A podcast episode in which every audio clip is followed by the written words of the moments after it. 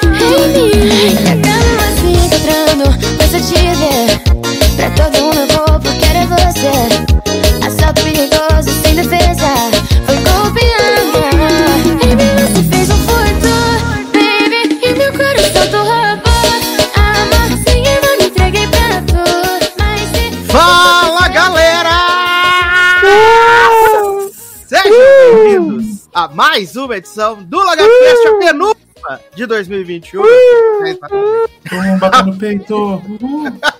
É isso, é verdade secreta. Ai, ai. A última edição com pauta quente de 2021, né? Porque aí na próxima semana não teremos mais a pauta quente, será a pauta fria. O pau tá Eita. quente de gostoso que gostoso, fazendo meia nota. Ah, e última edição, né? É, quente aí com assuntos do momento, né? Pra movimentar a galera. Eu sou o Edu Sasser e junto aqui comigo temos um elenco de altíssimo garbo e elegância, né? Pra trazer aquele momento de alegria semanal pra você. Começando com ele, Léo Oliveira. Oi, Gossip Girl. Tenho uma proposta irresistível pra você. Na próxima temporada do Logado, metade das coisas que eles vão comentar vai ser mentira e a outra metade verdade. E você não vai saber a diferença. Olha que palhaçada.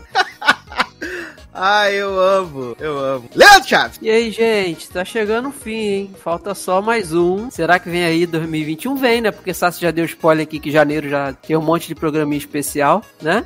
Monte não, só dois. Ué, tá bom, começando o ano já. No meio das férias fazer dois programas, sendo que um vai ser mega maratona, né? Olha aí. Olha aí, olha aí, tenta. Olha aí. Taylor Rocha. Aê, meu povo, estamos de volta, né? Assim como Invasion, essa foi só uma temporada de preparação. A gente vai começar mesmo ano que vem. Adoro. Ah, adoro.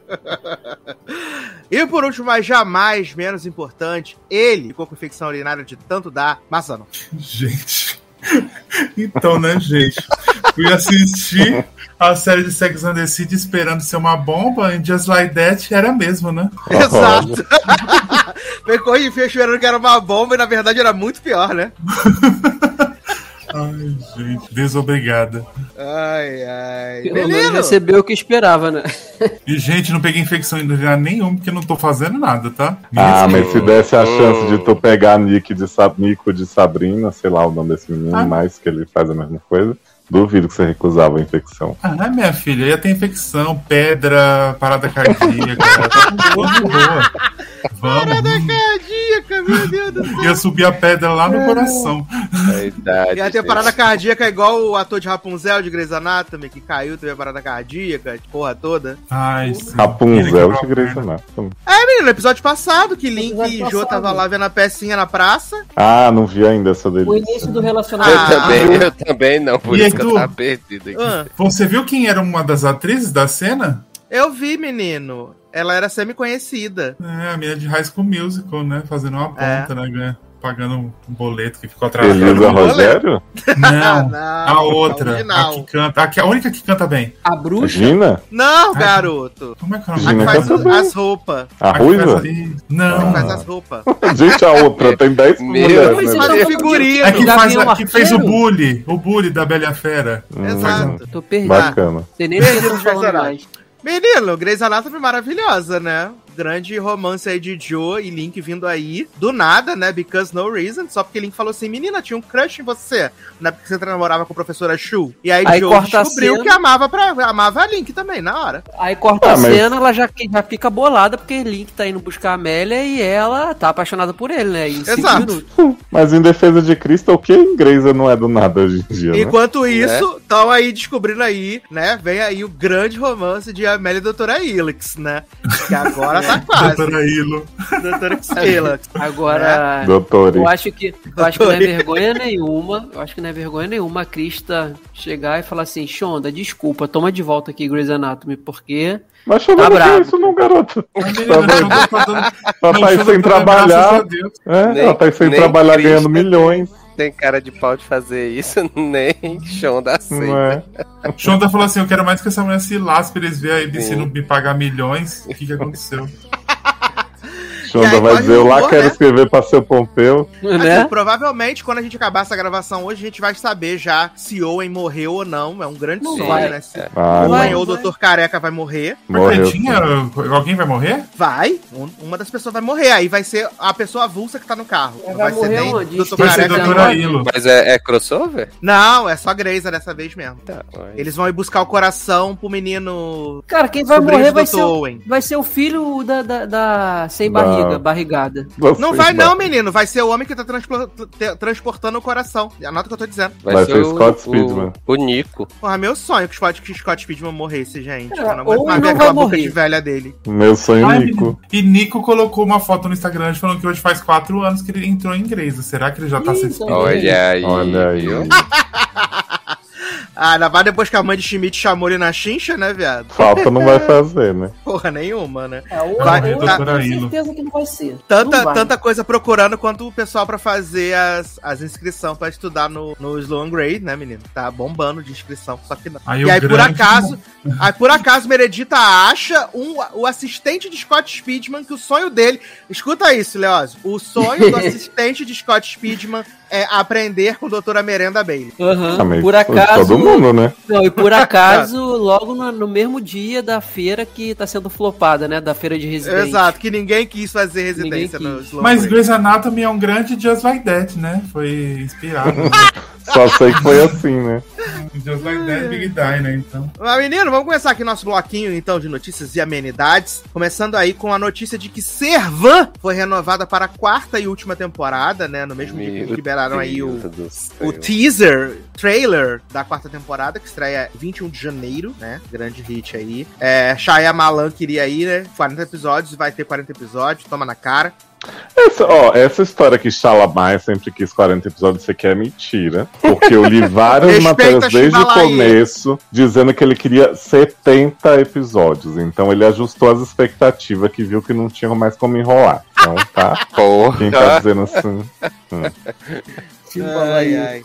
Menino que arrumou um job aí, Lisa Will, né? A nossa grande Paris, Gilmore Girls. Também nossa grande Bonnie, de How to Get Away with Murder. Entrou aí pro elenco com uma série que vai dar muito certo na Fox, né? Que é The Cleaning Lady, que vai ser cancelada depois de cinco episódios. E ela entrou aí pro elenco dessa série, né? Papel É, recorrente. remake de Made? Exato, só que com crime dessa vez. Amo. Gente. É, é, essa moça nunca fez um papel decente depois de Paris, né? A bichinha. Pobre da Que isso, da live. Bonnie, viado. Seis temporadas Bonnie aí. Porra! Bonnie que é a, a Angel, né? Da, de Ratigueira with Murder. Chorando por Viola todo episódio. É. Como é o nome do, do autor? Que você não falou que parece Angel, parece Bonnie também? O quê? Escritor cristiano. Ah, o Rodrigo apresentador. Isso, Rodrigo Rodrigo apresentador. É a Parece a cara mulher de. Bonnie. Rodrigo apresentador pra escritor cristiano. Cristiano. Ah, eu amo o Rodrigo apresentador, gente. Também. Ah, menino, o Wilmer Valderrama vai produzir e estrelar a nova versão do Zorro, né, para o Disney Plus. Nossa, que maravilha. O Wilmer que é de Grey's Anatomy também, né? Que é o namorado do Dr. Stephanie. Quem não é de Grey's Anatomy, né? Pois é. Ah, isso é Até a muito Demi bom. né? Né, fez Grey's Anatomy, né? Sim, um dos melhores episódios, segundo as listas aí de episódios mais emocionantes, tinha Demer. Ai, ai. Menino, pra minha alegria, né? Sweet Magnolias ganhou data de estreia aí, né? Meu Deus Olha aí. tá rolando. Deixa a Joaninha trabalhar, bichinha. Exato. Apesar de ter a escrota da Jamie Lynn Spears, deixa a Joaninha trabalhar. de Ai, podiam trocar ela, né? Tipo, do nada botar outra atriz. Podia, também acho. Ou ela morreu no aí- parto, né? Que ela tá grávida. No, no episódio que ela some, bota na, na- no final, assim, dedicado a Free Britney. E aí, os 10 episódios da segunda temporada estreiam em 4 de fevereiro, né? Finalmente a gente vai saber quem tava no carro, quem morreu, quem viveu. Que carro. Não foi oi, né? Terminou o- a- os carros lá com as crianças, com as filhas das pessoas, tudo batendo. Gente, Gente, carro com criança só, os adultos estavam onde? é por isso que bateu, né? Uma criança dirigia, outra tava no carona e três Olha. atrás na cadeirinha, né? Irresponsabilidade parental. Ai, eu amo responsabilidade parental. Maravilha. Mas eu tô animado, né? Eu sou a única pessoa no Brasil que assiste essa série. Mentira, várias vovós aqui também. Mas vai ser hit, gente. Anotem aí. Vai ficar aí várias semanas no primeiro lugar do, da Spotify. Billboard. Exato. Parada de Ai, ai, menino. O que mais temos aqui de novidades? Tá, tá fraco de novidades, né? O pessoal já tá pensando em Panetone, né? O I Woman Kill renovada para a terceira temporada Ah, pelo é? Paramount Eu te- Olha. Eu ia te perguntar aí. isso ontem, que eu vi no- na notícia lá do, do, do banco de série, mas ali nunca é confiável. Esqueci. Foi mesmo. Só então. tem um- psicológica não é. Exato, não é. Já estamos em dezembro, meu anjo. As pessoas falando em Why Women Kill. Não, Demorou gente, espero, espero que seja mais primeira temporada e menos segunda, que aí eu gosto de novo. Todo mundo espera isso. Ai, Ué, ai. vocês não amam? Agora tem que ir Hum. mais primeira temporada? Não foi perfeita a segunda? Não, Alguém foi. falou ela isso, ficou gente? boa. Que- que- Ah, né? Quem falou isso? É. Não, ela ficou falou boa. mas- agora. Ficou boa, Mas mas nem, não foi nenhuma, boa não se caralho. compara à primeira. Gente, É, acusações. por motivos Cadê o espírito natalino, primeira. Brasil? Cadê o espírito natalino desse programa? Eu quero ver que dadaro que eles vão empregar agora, né? Agora vai ser a mãe. Ou vou empregar Dadá, né? Pode ser. Dadá com seu grande hit de Natal aí, né? A Very Daring Christmas. Christmas, Eu amei, exato. gente. Agora Nadal é pai de família, né, gente? Precisa sustentar seus filhos. Ixi, Ah, agora ele tá. só faz sigilo sem local, né? Garoto. Ai, ai, menino, CBS renovou CSI Vegas, né, para a segunda temporada. Ah, graças Ah. a Deus, né? E aí, a grande questão é que ia ser o revival de uma temporada, né? Até voltaram lá os meninos do CSI original, né? O William Peterson e a Roria Fox voltaram. Mas o William Peterson já disse que não, obrigado, assinei para 10 episódios apenas. Vocês que lutam. né? E aí eles estão tentando convencer a Georgia Fox, né, a ficar, mas ainda não tá nada resolvido. Ô, gente, Mas mas, a- renovou sem renovar os contratos? Sim. Não, renovou com a nova, a nova equipe de, CS de CSI, né? Hum, É que os véi era chamariz, né, pros fãs de CSI E do, do Brasil. Tipo dos véis Nova só voltou, só, só voltou eles dois dos véis? Voltaram eles dois e a trama da primeira temporada era toda focada num cara que trabalhou no laboratório do CSI em algumas temporadas. Ele estava sendo acusado de eh, forjar provas e coisa do tipo. Então eu lembro que. É porque eu assisti o piloto, né? E aí a trama era toda nesse, nesse esquema aí de tentar provar a inocência dele, entendeu? Tinha esse rolê aí. Então, Ah, menino, começou aí a toda disposição, né? A divulgação da última temporada de This Is Us, né? Que estreia dia 4 de janeiro e estreia dia 6 de janeiro no Star Plus, né? Dois dias de diferença, vai estar no Star Plus. E perguntaram a Milo Ventimiglia, né? Como é que vai ser esse rolê aí. Ele falou: menino, preparem seus lenços no episódio 4 episódio 6, que vocês vão ficar destruídos, arrasados, vão chorar. gente, Ah, que Ele vai morrer? O quê? Ah, eu acho Vai que vai ser a morte ressuscitar. da Rebeca, né, gente? Porque a bicha Ah. tá toda podre, né? A bichinha. Rebeca vai se encontrar com o Milo, né? Ah, eu queria que tivesse o episódio do futuro com, os- com- as crianças velhas já. Também. Ah, deve do ter. além. Deve ter episódio do futuro, com certeza, mais pro final. Mas a Milo falou que o episódio 4 e o episódio 6 é de chorar, de morrer, de se rasgar inteiro. Prepara. Nossa, mas são, episódios? 18, 18 episódios. Ainda bem que tem bastante. Ainda né? bem E todos na 17. sequência, né? Sem pausa. Todos na sequência. Eita. É. Exatamente. E pai do Randall vai, vai voltar? Pior que vai, né, viado? Que ele tá na porra do trailer, né? Se não voltar, não tem graça, né? Foi, Se não voltar, ele não concorre ao M, né? Exato. E não, tem, não tem você engajando no Brasil, né? Porque você engaja desses anos falando mal do Power Randall. É assim que você faz. É assim que você. ai. Menina, essa Espero semana teve uma polêmica aí, né? Que vazou, na verdade, essa polêmica vazou na madrugada Na de hoje. Globoplay?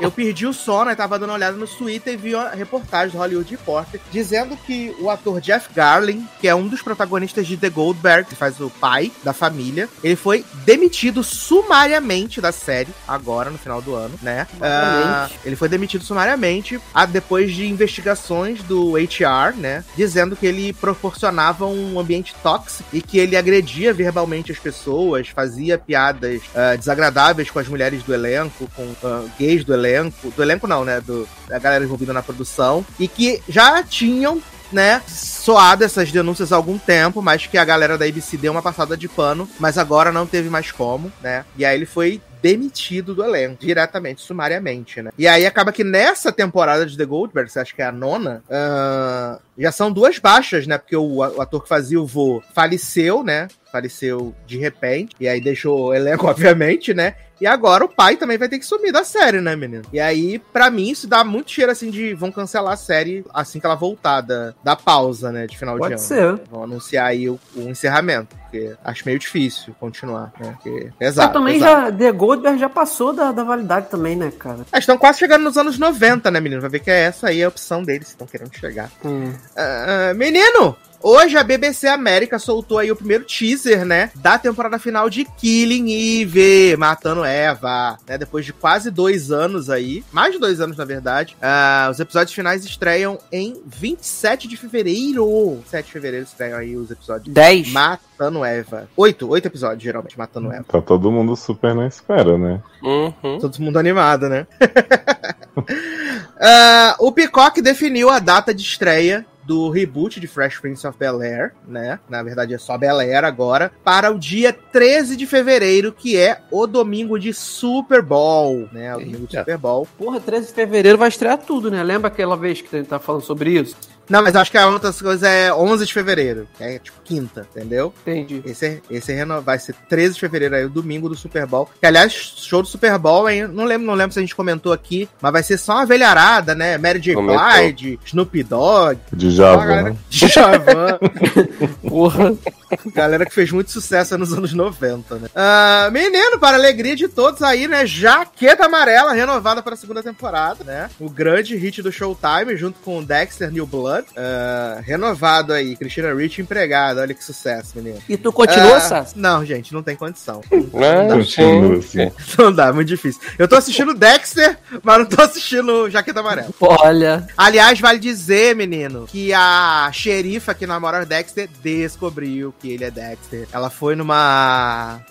Numa convenção da polícia, né, menino? Que investiga pessoas desaparecidas. E aí, quem tava lá na conferência era a Batista, né? Da série original. E aí, ela tava falando sobre desaparecimento, não sei o quê. Aí ele jogou assim: ah, não, porque tive uma. A gente tinha um, um policial lá que era, né? Era muito sinistrão, que descobria as paradas todas. Serial Mas ele killer. que- Mas ele morreu, infelizmente, não sei o que, perdeu o Panduro. E ele tinha um filho com um nome bem estranho. E aí ele fala, ah, Harrison. E aí, tan. Mas Harrison é um nome estranho, gente? Aparentemente Né? sim. Harrison, Harrison Ford deve sofrer até hoje. Não é? É muito burro, né? Ah, menino, seguindo aí nossa polêmica, né? Chris Note foi acusado de assédio sexual por duas mulheres, tá? Não sobra E aí, ele Ai, já gente, veio vou- se defender. Né, já veio se defender, falando que a- as, as acusações são categoricamente falsas. Hum, igual o pai da Julia, né? Não sabia que as mulheres. E que os encontros foram consensuais, tá? Vou falar uma coisa aqui que eu espero que Chris Note os advogados dele não ouçam, mas eu sempre achei esse homem com cara de sex offender. Falo Não mentiu. Ainda mais né, quando ele voltou que tá velho, tá pior ainda. Chris Note, Olha, Eu lembrando. O Big. Chris Note é o parceiro da Queen Latifah em Equalizer. O, o marido da Alicia, Lembrei. Good Wife. É o cara lá da CIA, né? Exato. É que Leandro não assistiu nem Good Wife, nem Sex and the City. É, eu né? assi... e, ah, mas assiste. Aí eu a joguei Equalizer. Equalizer porque ele assiste Equalizer. É. Entendeu? E ele tá lá em Equalizer. né? Ah, a gente toda semana traz a notícia aí, né, para os fãs de Law and Order, né, que agora o Sam Waterston, né, que é aquele tiozinho, um dos maridos de Grace Frank, né, ele era do, do elenco original e está confirmado no Revival agora, que era o principal, né, ele era o principal. Todo mundo vai assistir agora, né, gente? Agora, sucesso demais. Menino, o que mais temos aqui? né? Olha aí, novidade, hein? Novo ano, novidades. Porta dos Fundos está sendo, né? é, chamado na justiça. Estão pedindo aí para que o novo especial deles, né? O especial animado que estreia agora esses dias, não sei se já estreou. ah, o novo especial, né? Te prego lá fora, é, seja removido do catálogo do Paramount Plus, né? Por causa de denúncias aí, né? De um grupo religioso. Ah, que Não aceita novidade. isso. Todo ano essa notícia. É. Especial do pó. Todo ano essa notícia. Opa. A única diferença é que dessa vez não é no. Ah, não é no. no Netflix, né? Dessa vez quem tá tendo que Uhum. lidar aí com esse BO. é Paramount ninguém Plus. nem assiste, gente. Vai nem ter dinheiro pra pagar, né? Se tirar, ninguém vai perceber. Hum, Só espero que isso não dê, não dê asa pra maluquice de tacarem qualquer tel molotov de novo lá no escritório dos caras, né? É verdade. Hum. Ah, mas vai que. Pra dar uma animada, né? Final do ano, acontecendo Tá nada. louco, garoto. Presta atenção. Caraca. Ai, gente. Tô aqui pra falar as verdades. Ah, menino! Essa semana foram revelados os indicados ao Golden Globe 2022. E né, eu menino? fiquei. Que, que, que, que, que, que, que. Pô, não iam se retirar por tempo indeterminado e do nada voltaram? Porque teve toda aquela polêmica, né? Depois da indicação belíssima de Emily em Paris, que também foi indicada ao Emmy, né? Também foi indicada ao Emmy, Emily em Paris. ah, que não tinha diversidade na, na a HFPA, né? Não tinha representatividade, que eles eram comprados, não sei o quê. Aí a, a galera falou que ia boicotar, a NBC cancelou a exibição do prêmio no ano que vem. E aí o Globo de Ouro se comprometeu a fazer as reformas, tudo, mudar, fazer bonitinho, não sei o que, nananã. E aí, a princípio, a gente achou que eles iam cancelar a premiação, que não ia rolar e tal. E aí eles decidiram que, não, vamos fazer sim. Né? Então eles revelaram a lista de indicados, né? Nessa na terça-feira, indicaram a, a lista de indicados e a gente ainda não sabe se ah, os talentos irão participar da premiação, né? Porque muito se fala disso. A cerimônia está marcada para 9 de janeiro e não se sabe se os estúdios e os talentos vão comparecer a essa cerimônia de premiação. Até por quá, o, o People's Choice, não, menino, o Critics' Choice Award também vai acontecer no dia 9 de janeiro. E não vai ter Inclusive- transmissão, né? O Globo de Ouro. O Globo de Ouro não tem transmissão e o, o Critics' Choice é como se não tivesse, porque é na CW, né? Então, olha. Premiação- as duas premiações vão ser no mesmo dia. E os dois, as duas listas foram lançadas no mesmo dia, inclusive, né? Porque o, Mas- o Critics' Choice quis aproveitar que não ia ter Globo de Ouro, falou: menino, vou soltar minha lista, vou fazer meu prêmio, sucesso demais. E aí o Globo de Ouro falou assim: não, nós somos a primeira premiação do ano. Hum. Então vamos soltar a lista horas antes do, do, do, do Critics' Choice e vamos fazer também aí ah, a premiação no mesmo dia e o Golden Globes que lute. Nossa, hein? Mu- Muito bom jeito de voltar pra, com Sim. tudo, né? Reformado, cortando os olhos, furando os olhos birrinha, né? Exato. Mas eu achei, Sassi, que essa polêmica do, do Golden Globe tivesse sido automaticamente anulada na hora que o Emmy indicou a Emily em Paris. Exato, mas não. Porque, né? E aí eu vou passar aqui rapidamente aqui nas categorias, né, do Globo de Ouro pra gente dar uma olhada assim, ver se faz sentido, não faz sentido. Começando com série de drama, que a gente tem, Brasil. Brasil. A gente tem Lupin, The Morning Show, Pô, cara. aí Pose, beleza. Lupin não Round seria estrangeira, não? Como eles dizem? Não, porque em série não Hum. tem série de língua estrangeira. Ah, Só verdade. série. Round 6 e Succession, né? Melhor série de drama. Já tem ganhador, né? Succession. Tem, Succession, obviamente. Se o bom senso falar, pode ser Pose também. Ah, Eu acho que vai ser Morning Show pela temporada se os- incrível é. do Covid. Vai Ou ser se o round dinheiro- 6, viado. Ou se Vai o ser dinheiro continuar stage. comprando, vai ser round 6. Vai ser Sim. round 6, tá? Ah, melhor série de comédia musical. Temos The Great, né? Rex, Only Murders in the Building, Reservation Dogs e Ted Lasso. Eu amo que tem, tem tudo de comédia, menos musical, né? Nenhuma delas é musical. Que não tá tendo musical, né, menino? Faltou, Aí- os- faltou o. Shmigadum aí. É, Zoe Shmigadum. Verdade. Ah, atriz em drama, Uso Aduba, Jennifer Aniston, ok. Christine Baranski, maravilhosa, né? Ah, Betinha Moss e Michaela J. Rodriguez, né? Por Pose. Ah, ator em drama, Brian Cox, Lee Jung-jae, Billy Porter, Jeremy Strong e Omar Sy. Esse menino é o Orgulho de Pirituba? Não, é o protagonista mesmo, o chorão. Fracassado fudido. Ah, atriz em comédia musical, Hannah Einberg, Einberg Ella Fanning, né? Issa Rae, Tracy Ellis Ross e Jean Smart. Grandes hits aí. Ator de comédia musical, Anthony Anderson, Nicholas Holt, Steve Martin, Mark Short e Jason Sudeikis, tá? Ah, atriz coadjuvante é série, minissérie ou telefilme, né? Então a gente tem Mandy Stifler, White Lotus, Kathleen Denver, Dope Sick, Andy McDowell, Maid, Sarah Snook, Succession e Hannah Waddingham. Eles botaram Rex aqui, mas na verdade tá de laço. É rara Gente. Não sabia que Snook tava em Succession, não. Tá, o Snoopy. Dog. Quê? Achei que era a Snook do Just Shore. Vai ser Não, garoto. McDowell. Essa mulher tava Aliás, maluca. Amir, vai dizer que o Snoop Dogg ele fez a apresentação dos casos ao Golden Globe, né, viado? E ele não sabia ler um nome da lista. Era impressionante. Ele não conseguiu ler Ben Affleck. Ele não conseguiu ler Ben Affleck. Foi desesperador. E Dina Ah, aí é só o menino lá, o. John é que é? Travolta. John Travolta. Ah, ator coadjuvante: Billy Crudup, Kieran Culkin, Mark Duplass, Brett Goldstein e Oh Jong-soo. Esse sim, o Orgulho de Pirituba, menino. Olha aí. Tá? Ah, melhor minissérie, antologia ou filme pra TV: Dope Sick, Impeachment, American Crime Story, ah, Made, Mayor of Town e The Underground Hey World. Tá? Ah, atriz, minissérie, antologia ou filme pra TV: Jessica Chastain, Cenas do Casamento, Cynthia Erivo, Genius Arita, Elizabeth Olsen, WandaVision, Margaret Qualley, Made e Kate Winslet por Mayor of Town. Ah, e ator em minissérie, antologia ou filme pra TV: Paul Bettany, WandaVision, Oscar Isaac, Cenas de um Casamento, Michael Keaton, do Psy, Ian McGregor, Houston e Tahar Rain por The Serpent. Meu Deus. Houston ainda aí. Houston. E aí nos filmes, menino, tem Fia, se tem bastante coisa. impeachment, Houston é.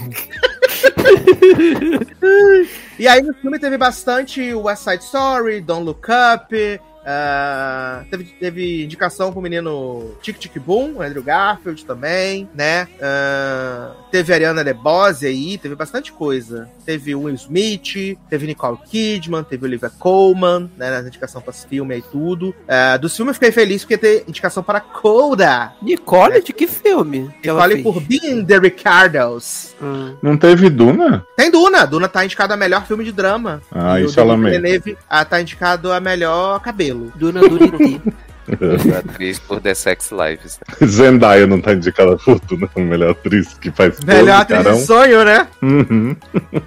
Ai, ai. E aí no Critics' Choice, né, menino? Foi as indicações de filmes, de série já tinha saído. Destaques para Belfast e West Side Story, com 11 indicações. Depois tem Duna e The Power of the Dog, com 10. Uh, Licorice Pizza e Nightmare Alley, com 8 indicações. E King Richard e Don't Look Up, aí, com 6 indicações. Já, Ataque dos Cães, 10 indicações. 10 indicações, Meu tá? Deus. E temos a indicação de melhor ator para Nicolas Cage, meus amigos. O Tá? quê? Exatamente. Veio aí? Nicolas Cage. Veio aí pra caralho, tá? É, indicação aí para Nicolas Cage de melhor ator. Em atriz a gente tem Lady Gagas, né? Por Patrícia Reggiani. E temos que. Não, e a atriz a gente tem Patrícia Reggiani, né? Por Patrícia Reggiani, né? Interpretando Lady Gaga na vida real, né? Isso. Ai, ai. E Kirsten Stewart por Spencer, né? Que aliás assisti Spencer, menino. Esse filme é chatíssimo. Se não fosse Kirstenzinha. Ah, Quem poderia Se não, fosse, prever? se não fosse a Kristen Stewart, viado, esse filme ia ser uma pura chacota. Porque ele é muito chato, sem, sem modéstia mesmo. Quem assistiu Jack e gostou, deve gostar desse filme. Mas quem assistiu Jack e odiou, não vai gostar também desse pé, tá? É o mesmo diretor, inclusive. Ah, Eu não É assisti isso. Jack e odiei. ah, errado não tá, né? Jack é o quê? Da esposa do presidente? Exato, não, Jack Natalie Tequila. Quê? Não, ele falou, Adoro! ele falou Jack, na minha cabeça veio o filme das sapatonas da Carol, entendeu? Confundi. Quando você falou Jack, eu, eu- me- minha mente, em vez de levar pro filme da esposa do presidente, me levou pro filme Carol, entendeu? Ah, tá, mas quem lembra Mas de você perguntou se era da esposa do presidente, achei que somente tivesse. Não, é por isso que eu perguntei depois, da esposa do presidente, né? Eu, hein, Só pra difícil, confirmar. Ai, ai, gente. Mas vamos começar então essa belíssima edição aqui, pautas quentes, deliciosas. E E- Taylor Rocha e Leandro Chaves estarão todos os momentos emocionantes e decisivos da primeira temporada de Invasion, meu Mas, Deus. Encerrou aí. A sua primeira temporada, né? Ficou a promessa, né? no Olha, episódio peraí, peraí, peraí, peraí. Acabou de sair plantão da Globo. Avril Lavigne está Tananana. confirmada no Rock em Rio, tá? Olha, e agora é rock de verdade. Agora- Só que ela tá no agora palco sim. Sunset, não tá no palco Mundo. Absurdo. Então, Gente, vai botar é. Djavan no palco mundo e a Leve em outro? Pra você ver que ponto chegamos. Tá? Olha, não Avril faz sentido nenhuma. A maior roqueira desse mundo, no Sunset e Djavan no mundo. Olha, tá? Faz Avril sentido nenhum. aí. 9 de setembro, se você ainda não comprou seu ingresso para o Rock in Rio, né? Já compre aí quando abrir de novo, que vai acabar rapidinho, porque tá, o país tá em crise, mas a galera comprou. Vamos ver se vai ter um meet and greet de Evelyn. né? Porra, vai ser. mas o, o próprio meet and greet vai ser você assistindo o show no palco, que aí já tá na distância Sim, suficiente. exato. Entendeu? Ah, mas vamos falar então aí de Inveja, menina. Esse grande hit aí, movimentadíssima série de ação. Adoro chacota. sé- série de ação com o último episódio, mega contemplação, né? Mas assim, é. Eu acho, eu continuo achando uma série legal, sabe? Me prende. Ela é muito bem feita. Isso a gente não, não tem o que reclamar, não. Como o Taylor já disse aqui em- nas edições anteriores, ela realmente parece um filme a todo momento. Então, isso aí a gente não tem. Eu, pelo menos, não, não discuto, achando que. dizendo que é ruim nesse sentido. E ela engrenou, né? Ela engrenou do. no- faltando três, quatro, três episódios ali pra, Pra terminar, os ETs realmente aparecem, né? E tem, tem assim, muito momento de tensão, principalmente no episódio 8, no 9, tem muito, muita tensão, sabe? Porque você tu não sabe o que, que vai acontecer em momento nenhum, assim como, como a humanidade ali na série, né? Então, ele, eles conseguiram fazer esse, esse finalzinho aí bem, bem assim, bem amarradinho, ficou bem legal do jeito como mos- mostraram e fez jus assim. A gente acha que Mas vai a ser- gente quer saber tudo Lá que rolou. Porque a última vez que a gente conversou foi até os três primeiros episódios, que nada tinha acontecido. A sapatão Sim. japonesa tinha ido pro espaço, a outra ficou chorando. Uhum. A outra mulher ficou dando like no Instagram da amante do marido. A gente quer saber os bafos. Mas é, é assim, jovem, não aconteceu muita coisa de, de novo, não, sabe, assim, durante a temporada. Inclusive, acho que Leandro dizer que engrenou, eu acho que é um pouco demais, assim, porque eu acho que. Emocionado, né? É, Porra, né? Assim. Não, porque assim, se a gente for ver o, o plot da, da japonesa, tipo, ela basicamente passou a temporada toda, né, é, sem superar o fato da, da namorada ter morrido, né, na teoria ter morrido lá no, no espaço, né, a astronauta. E aí, tipo, ela ficou, ela foi atrás do pai da que seria o sogro, né, dela, se elas namorassem, né, e tal. E aí foi lá atrás do pai, aí o pai falou que sabia que ela era sapatão e que, né, é, é, não tinha nada contra isso, que na verdade ele queria era que ela que tinha até falasse. amigos que eram, né? Na É, verdade, ele amava ela, sempre admirou e teve medo. Sim, ah, não, pior que ele disse que na verdade queria que ela parasse de se esconder, né? Que ela. é, Adoro. ele disse, não, vem, não se esconde, vem pro Sapabonde, né? E ela não fez isso, né? Então eles eram brigados por conta disso, né? E aí, tipo, ela ficou nessa de que ela ouviu no. Na, na rádio Alien que que estavam falando e que ela identificou que era a voz da mulher. Jill Allen, eu amo. Sim, é o pior que foi, ó. Mas é isso Porque, mesmo. porque tipo, eles, eles começam a ouvir um, um, umas transmissões alienígenas. E aí, numa dessas, ela ouve uma palavra, eu até esqueci, acho que é o Aqua, é, Leandro? Que ela O fala? Uma assim. Uma coisa assim. Uá, é, né? uma coisa assim. Que aí, e aí ela botou na cabeça que era a namorada que estava fazendo contato. E aí ela começa a, a usar os equipamentos da JASA para poder é, como se tentar se Eu tenho comunicar que com. dizer que eu amo Jade. Eu também, quem não?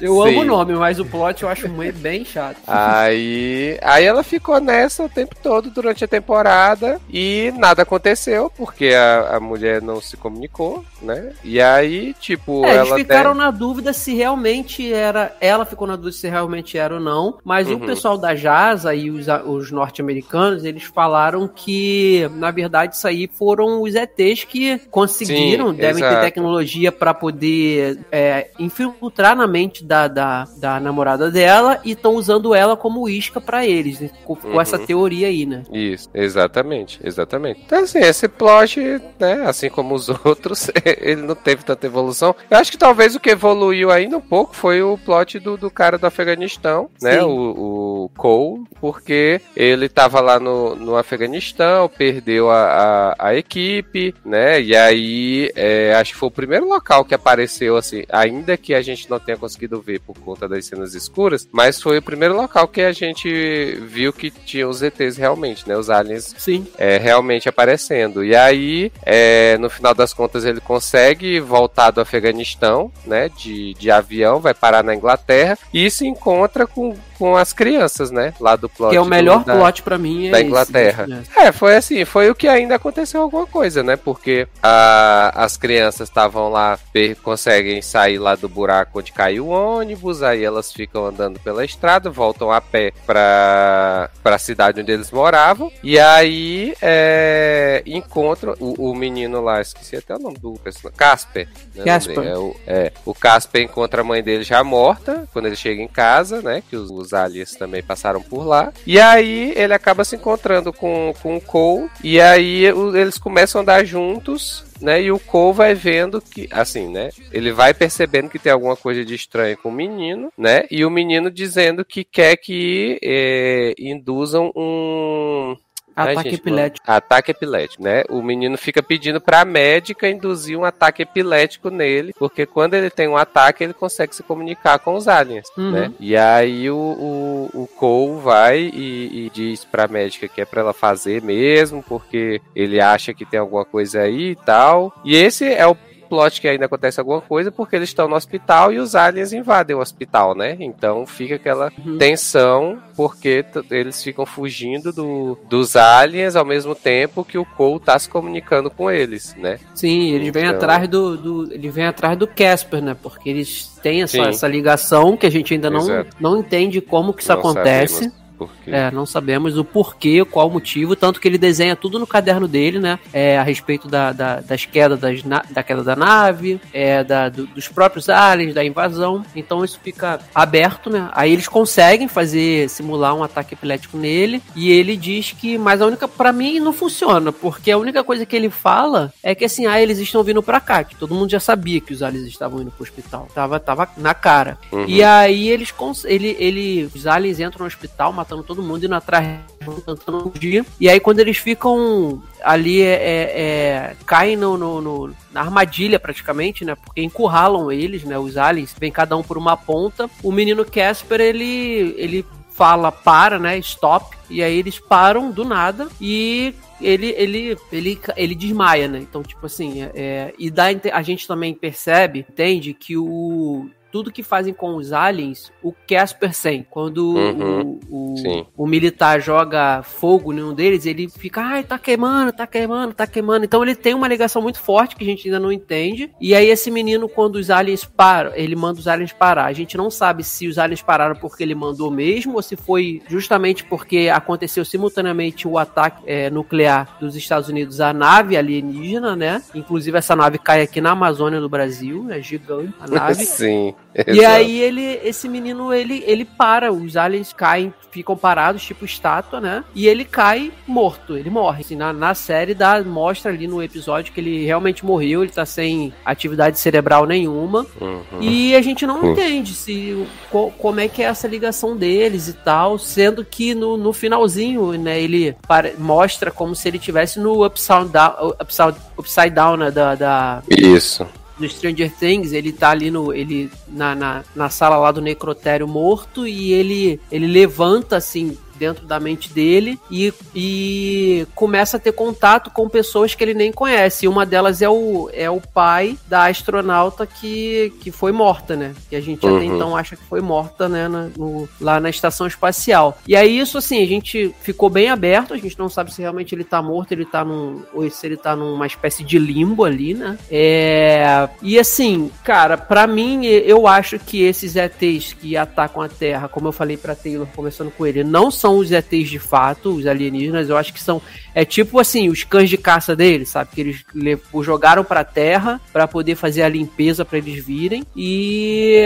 Porque os bichos não, sabe, não falam, não se comunicam, não tem cara, eles só são máquinas Eles de- são, de, é, são tipo umas amebas, assim, né? que É, tem- é- que- que- é máquina de, de combate pra ataque mesmo, pra de extermínio, sabe? Então, Mas é assim, porque aí- assim, a gente passou a tempo, até 40 minutos do último episódio, a trama toda girava de que eles eram os aliens, né? Aparentemente Sim, os principais. E aí, tipo, o, o menino lá, o Cole, é. Cole não, o Casper é, grita lá pra eles pararem. E aí, aparentemente, quando ele gritou pra parar, todos esses, esses aliens morreram, Uhum. né? Porque todos pararam, o mundo fica em festa, acabou a invasão É, eu, é o que eu digo, eu, eu acho que ficou confuso, pra mim ficou um pouco confuso, porque ele fala o pare, e eles param, e, e simultaneamente tá acontecendo o ataque nuclear à nave, que da onde saem esses bichos, então não sei se realmente foi o Casper, ou se teve ligação, tipo, derrubou a nave deles, eles morreram, e por isso eles pararam, e Era um automaticamente gatilho da raça. morreu. Ouvia para e eles entram em pânico. É o multiverso, tudo aconteceu ao mesmo tempo. sim, E sim. Aí aconteceu. Pois é, e aí, tipo, é... até falei pro Leandro que assim, uma coisa que dá a entender, porque o Casper, ele fazia vários desenhos, e esses desenhos todos aparentemente relacionados à, à invasão alienígena que tá acontecendo. Isso. Então ele meio que previu, anteviu isso. E aí, num, num dos desenhos, tem uns alienígenas em forma humanoide. Isso. Então, aí o que eu falei pra ele é que aparentemente, porque assim, tem a nave lá que caiu na Amazônia e tem uma outra nave que aparece na praia, né? Sim. Quando o Cole tá lá com a mulher, passando só, né, descansando lá Essa na da praia e tal. Amazônia tá parecendo ser a nave que jogava esses bichos, esses Pode primeiros ser. alienígenas Exato. pra Terra. E aí quando Uhum. derrubaram elas, eles morreram, o Casper morreu porque eles têm ligação. E aí Uhum. depois no final aparece essa grande nave, mas ela é muito gigante. E Sim. aí sim, essa certamente deve ser dos ETs humanoides, né? Uhum, exato. Agora sim, tudo isso que a gente tá falando aconteceu basicamente no último episódio, sabe? Então, assim, foi, como eu falei, né? Foi uma temporada de posicionamento das peças no tabuleiro. peças. E a série vai começar na segunda temporada, aparentemente. Porque Ah, assim, É, foi tomara que né? comece, né? Porque vai que eles assim, reposicionam. é isso.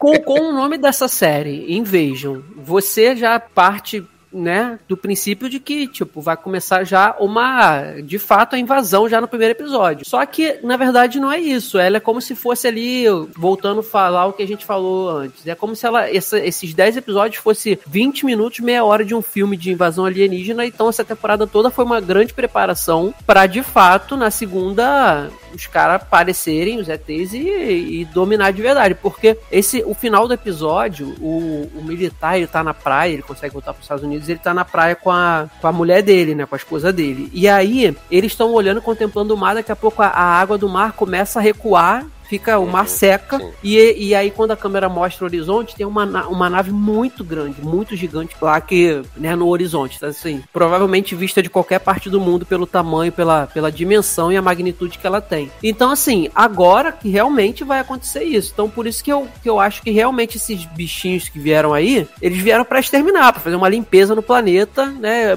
Tipo tem aquele filme do Chris, do Chris Prato também tem essa, essa teoria, né, de que os bichos que estão aqui, eles vieram para fazer limpeza para de fato os outros aliens chegarem e dominar a Terra. Então eu acho que é essa premissa. E o que assim, também nesse meio tempo tem o plot da, da mulher com as crianças e o, e o marido, né? E aí o ela ela eles acham um pedaço da nave, o filho dela acha e esse pedaço da nave consegue matar o, o, o, o rastro que esses alienígenas primeiros que chegam na Terra deixam, né? Então ele mata. E aí para mim ficou um pouco confuso porque eles são eles estão sendo eles estão numa fortaleza lá americana, né, e tal. E aí eles vão ser transportados para outra área que é uma área de, de quarentena e tal e vão levar ela porque além dela ser médica, ela que descobriu essa coisa desse, desse pedaço da nave matar esses esses bichos. Só que no meio do caminho eles são atacados por um grupo que eu não eu fiquei confuso se eles eram militares ou se eram só milícia. E eu acho, eu acho que são militares. É,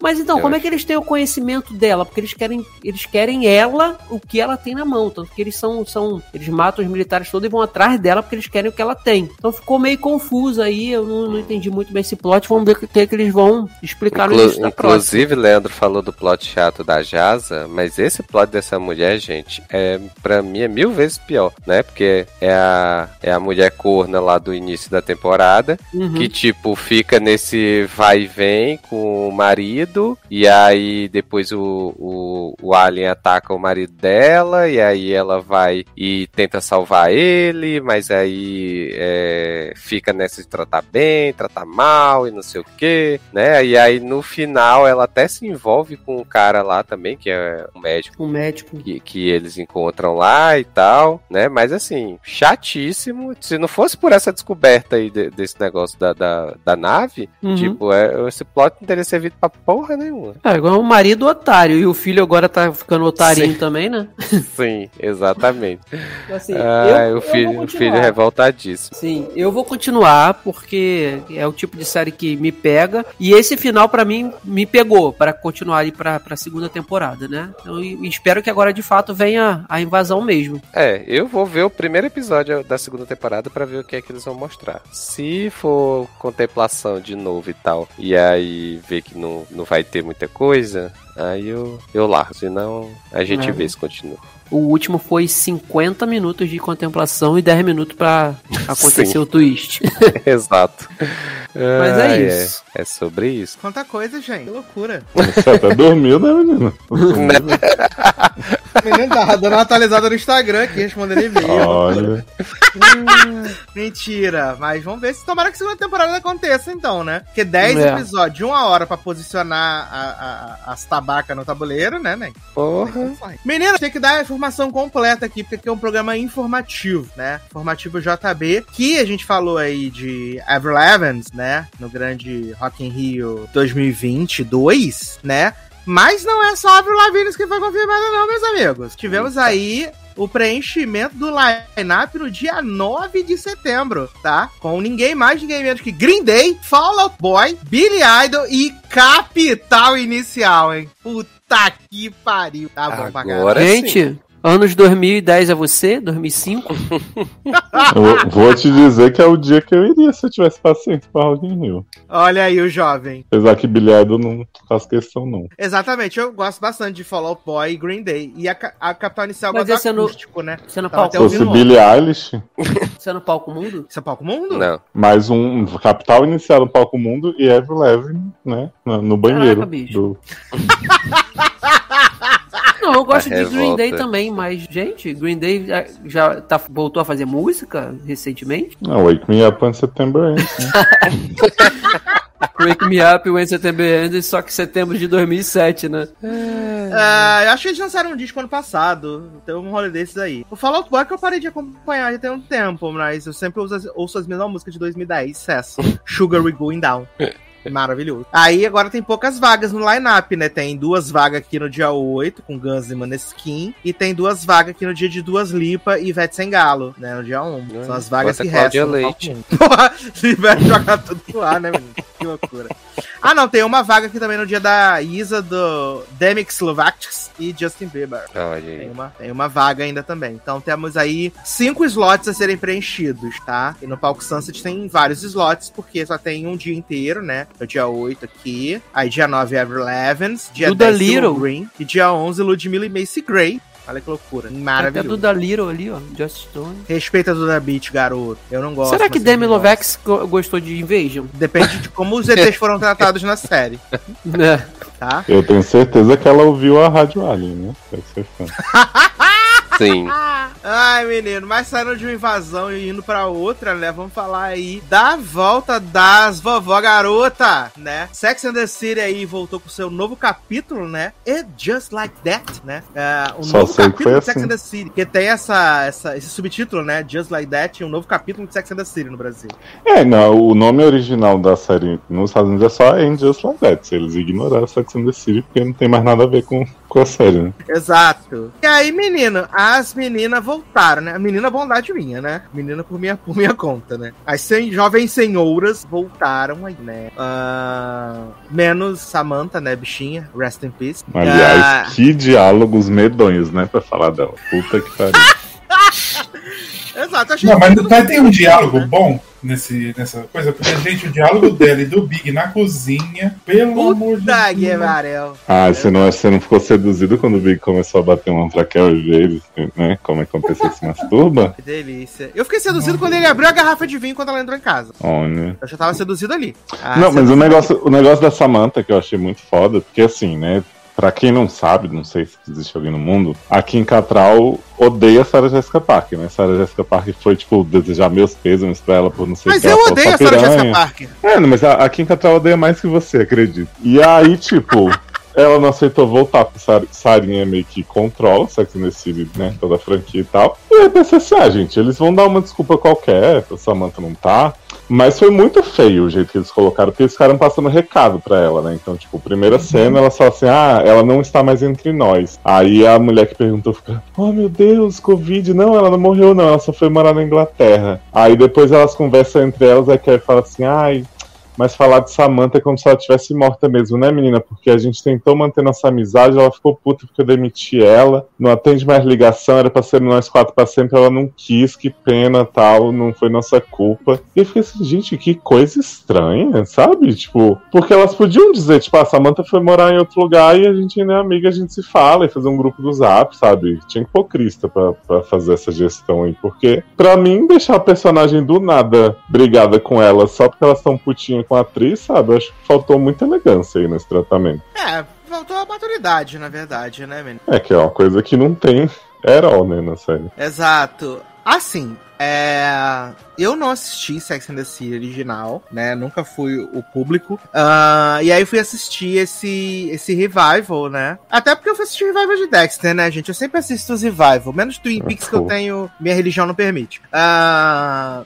E aí eu fui assistir. E eu achei essas velhas tão insuportáveis, tão insuportáveis, tão fúteis, tão qualquer nota. Eu não consegui passar. ah, meu, meu, meu limite foi a hora que a Carrie apareceu no podcast de Sarah Hamid. Ah, você não achou super Alex apropriado? Ramirez. Um É, de podcast Alex que, o, que as pessoas ficam falando sobre se masturbar no metrô? Eu Achei super apropriado. Pra mim foi o limite. Aí eu avancei pro final, aí vi Big falecendo. E achei ótimo, né? Porque em vez de ela ligar pra um SAMU, ela ficou olhando o Big com a mão no peito, o homem agonizando. Aí ela foi Né? abraçar ele, botar ele debaixo do chuveiro e não ligar pro 911, amigo. Ninguém. Viado, eu falo, Big tô passou ligado. 10 dias ali, viado.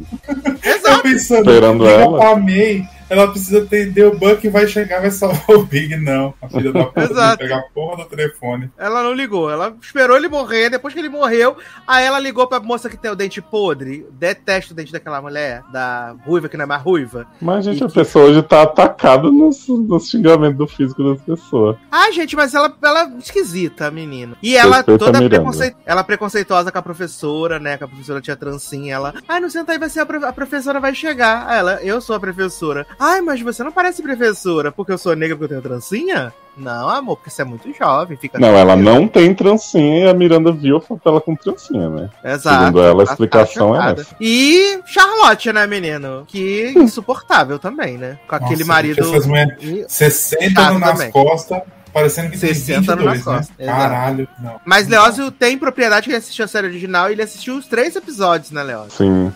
É, menina, assim, eu, eu gosto de Sex and the City, apesar de eu achar que a série sempre teve problemas, inclusive na primeira vez que eu vi Sex and the City, eu já achava algumas coisas bem esquisitas, assim, sabe? Então eu passei por cima de várias coisas, e aí, tipo, gosto dos filmes, né? Muita gente fala mal dos filmes, eu acho legal. E aí, vou... mas eu voltei pra essa Isso me meio lembrou assim, uma coisa tipo, importante. Eu vi os filmes. O filme eu acho divertido. Quando elas vão lá nas Arábia, lá em Dubai. né? Charlotte legal. tem, tem diarreia por tomar água do México. achei, achei divertido.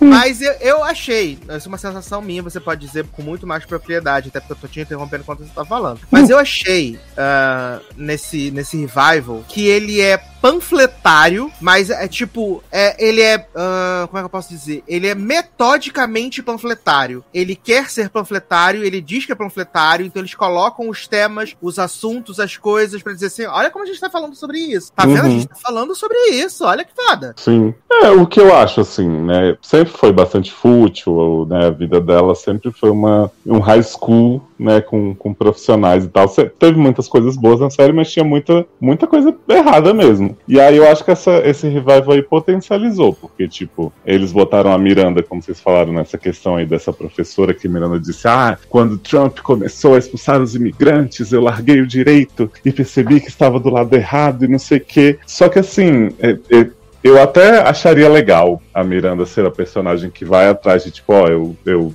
estive sem perceber várias coisas aqui e agora eu vou correr atrás do prejuízo. Só que o jeito que eles colocam ela com as cenas pastelão, assim, no metrô, e, e essa história de não saber que a mulher é professora porque a foto dela no site tinha trancinha, agora não tem trancinha. Tipo, sério? Que a pessoa fica tão diferente assim que você acha que ela não pode ser a professora de jeito Eu achei, nenhum? eu achei fora de tom. Mas, Eu achei menina, sabe de que tom.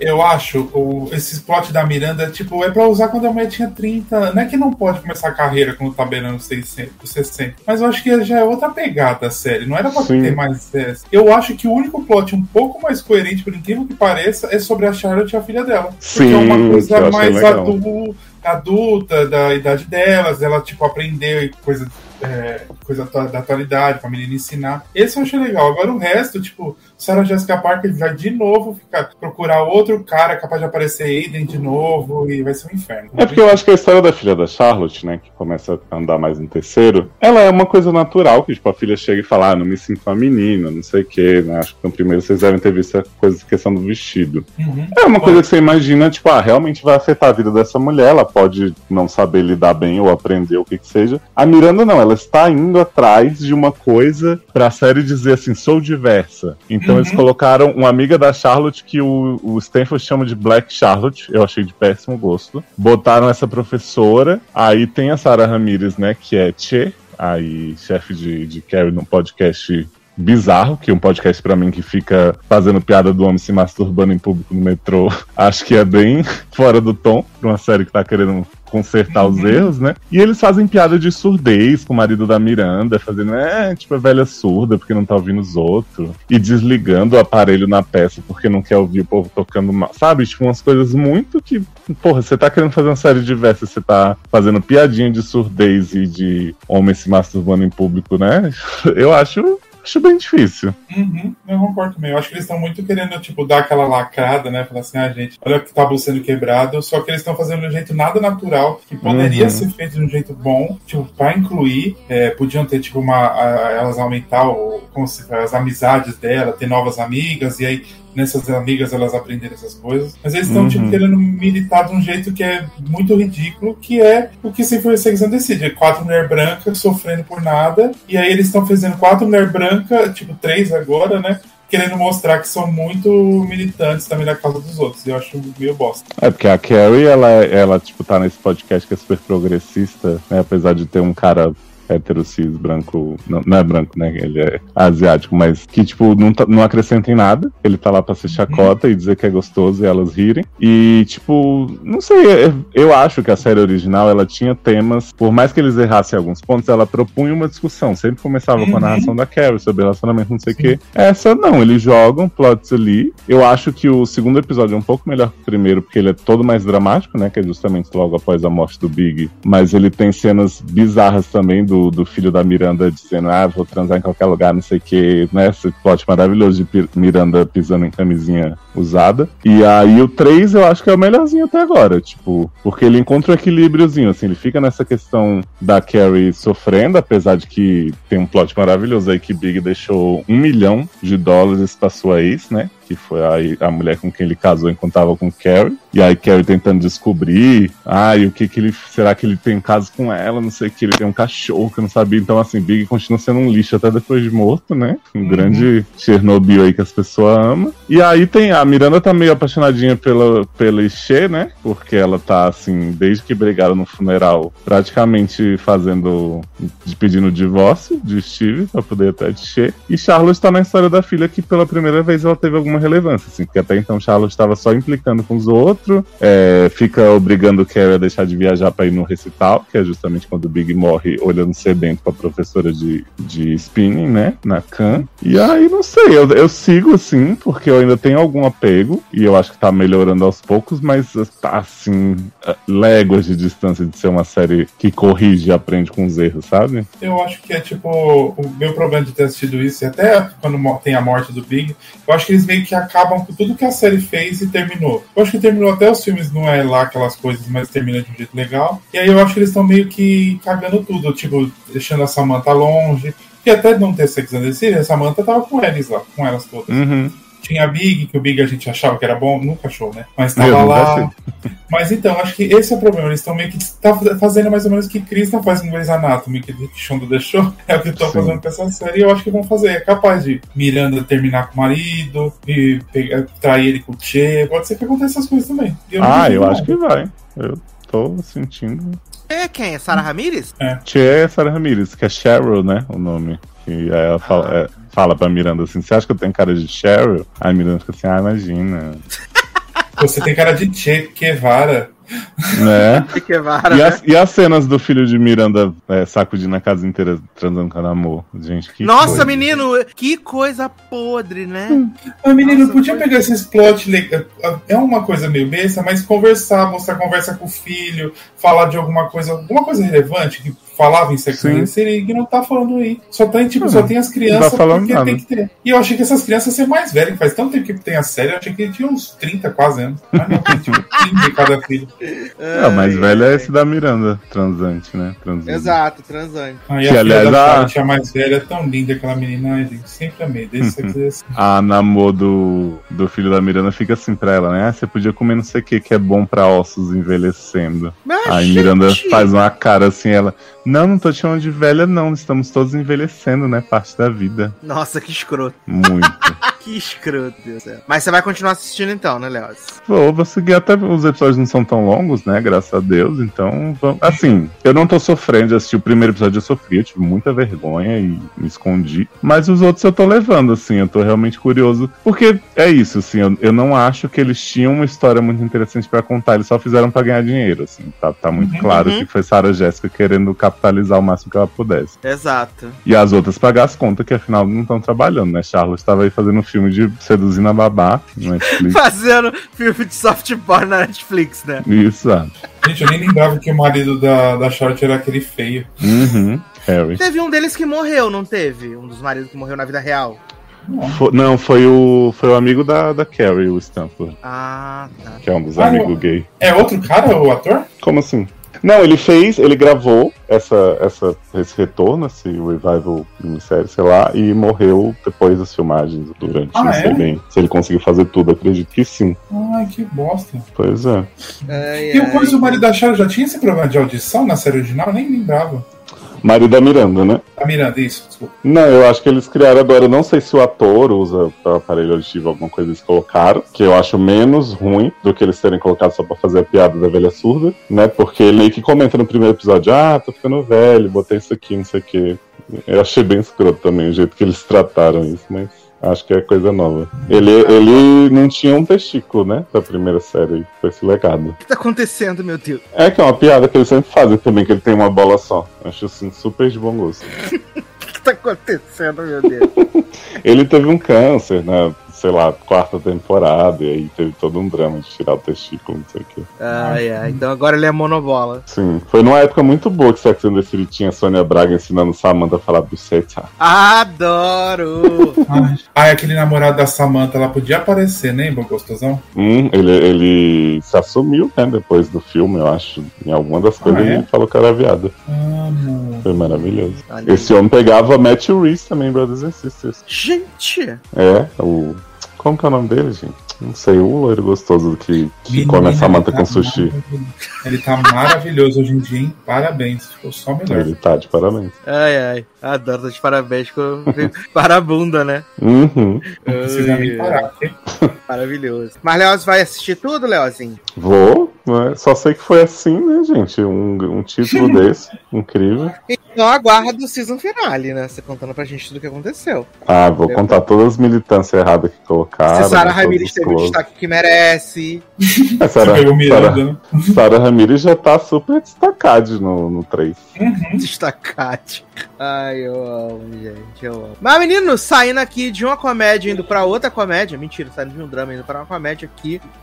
Falar de uma sériezinha fofa, né? Da dona ABC, que estreou aí na última semana. Estreou mais ou menos, né? Que foi um preview. A série mesmo estreia em janeiro. Que é Abbott Elementary, né? Ah, Elementary? Sherlock? Elementary, exato, com Lucy Liu. Ah, saudade. Que delícia. É...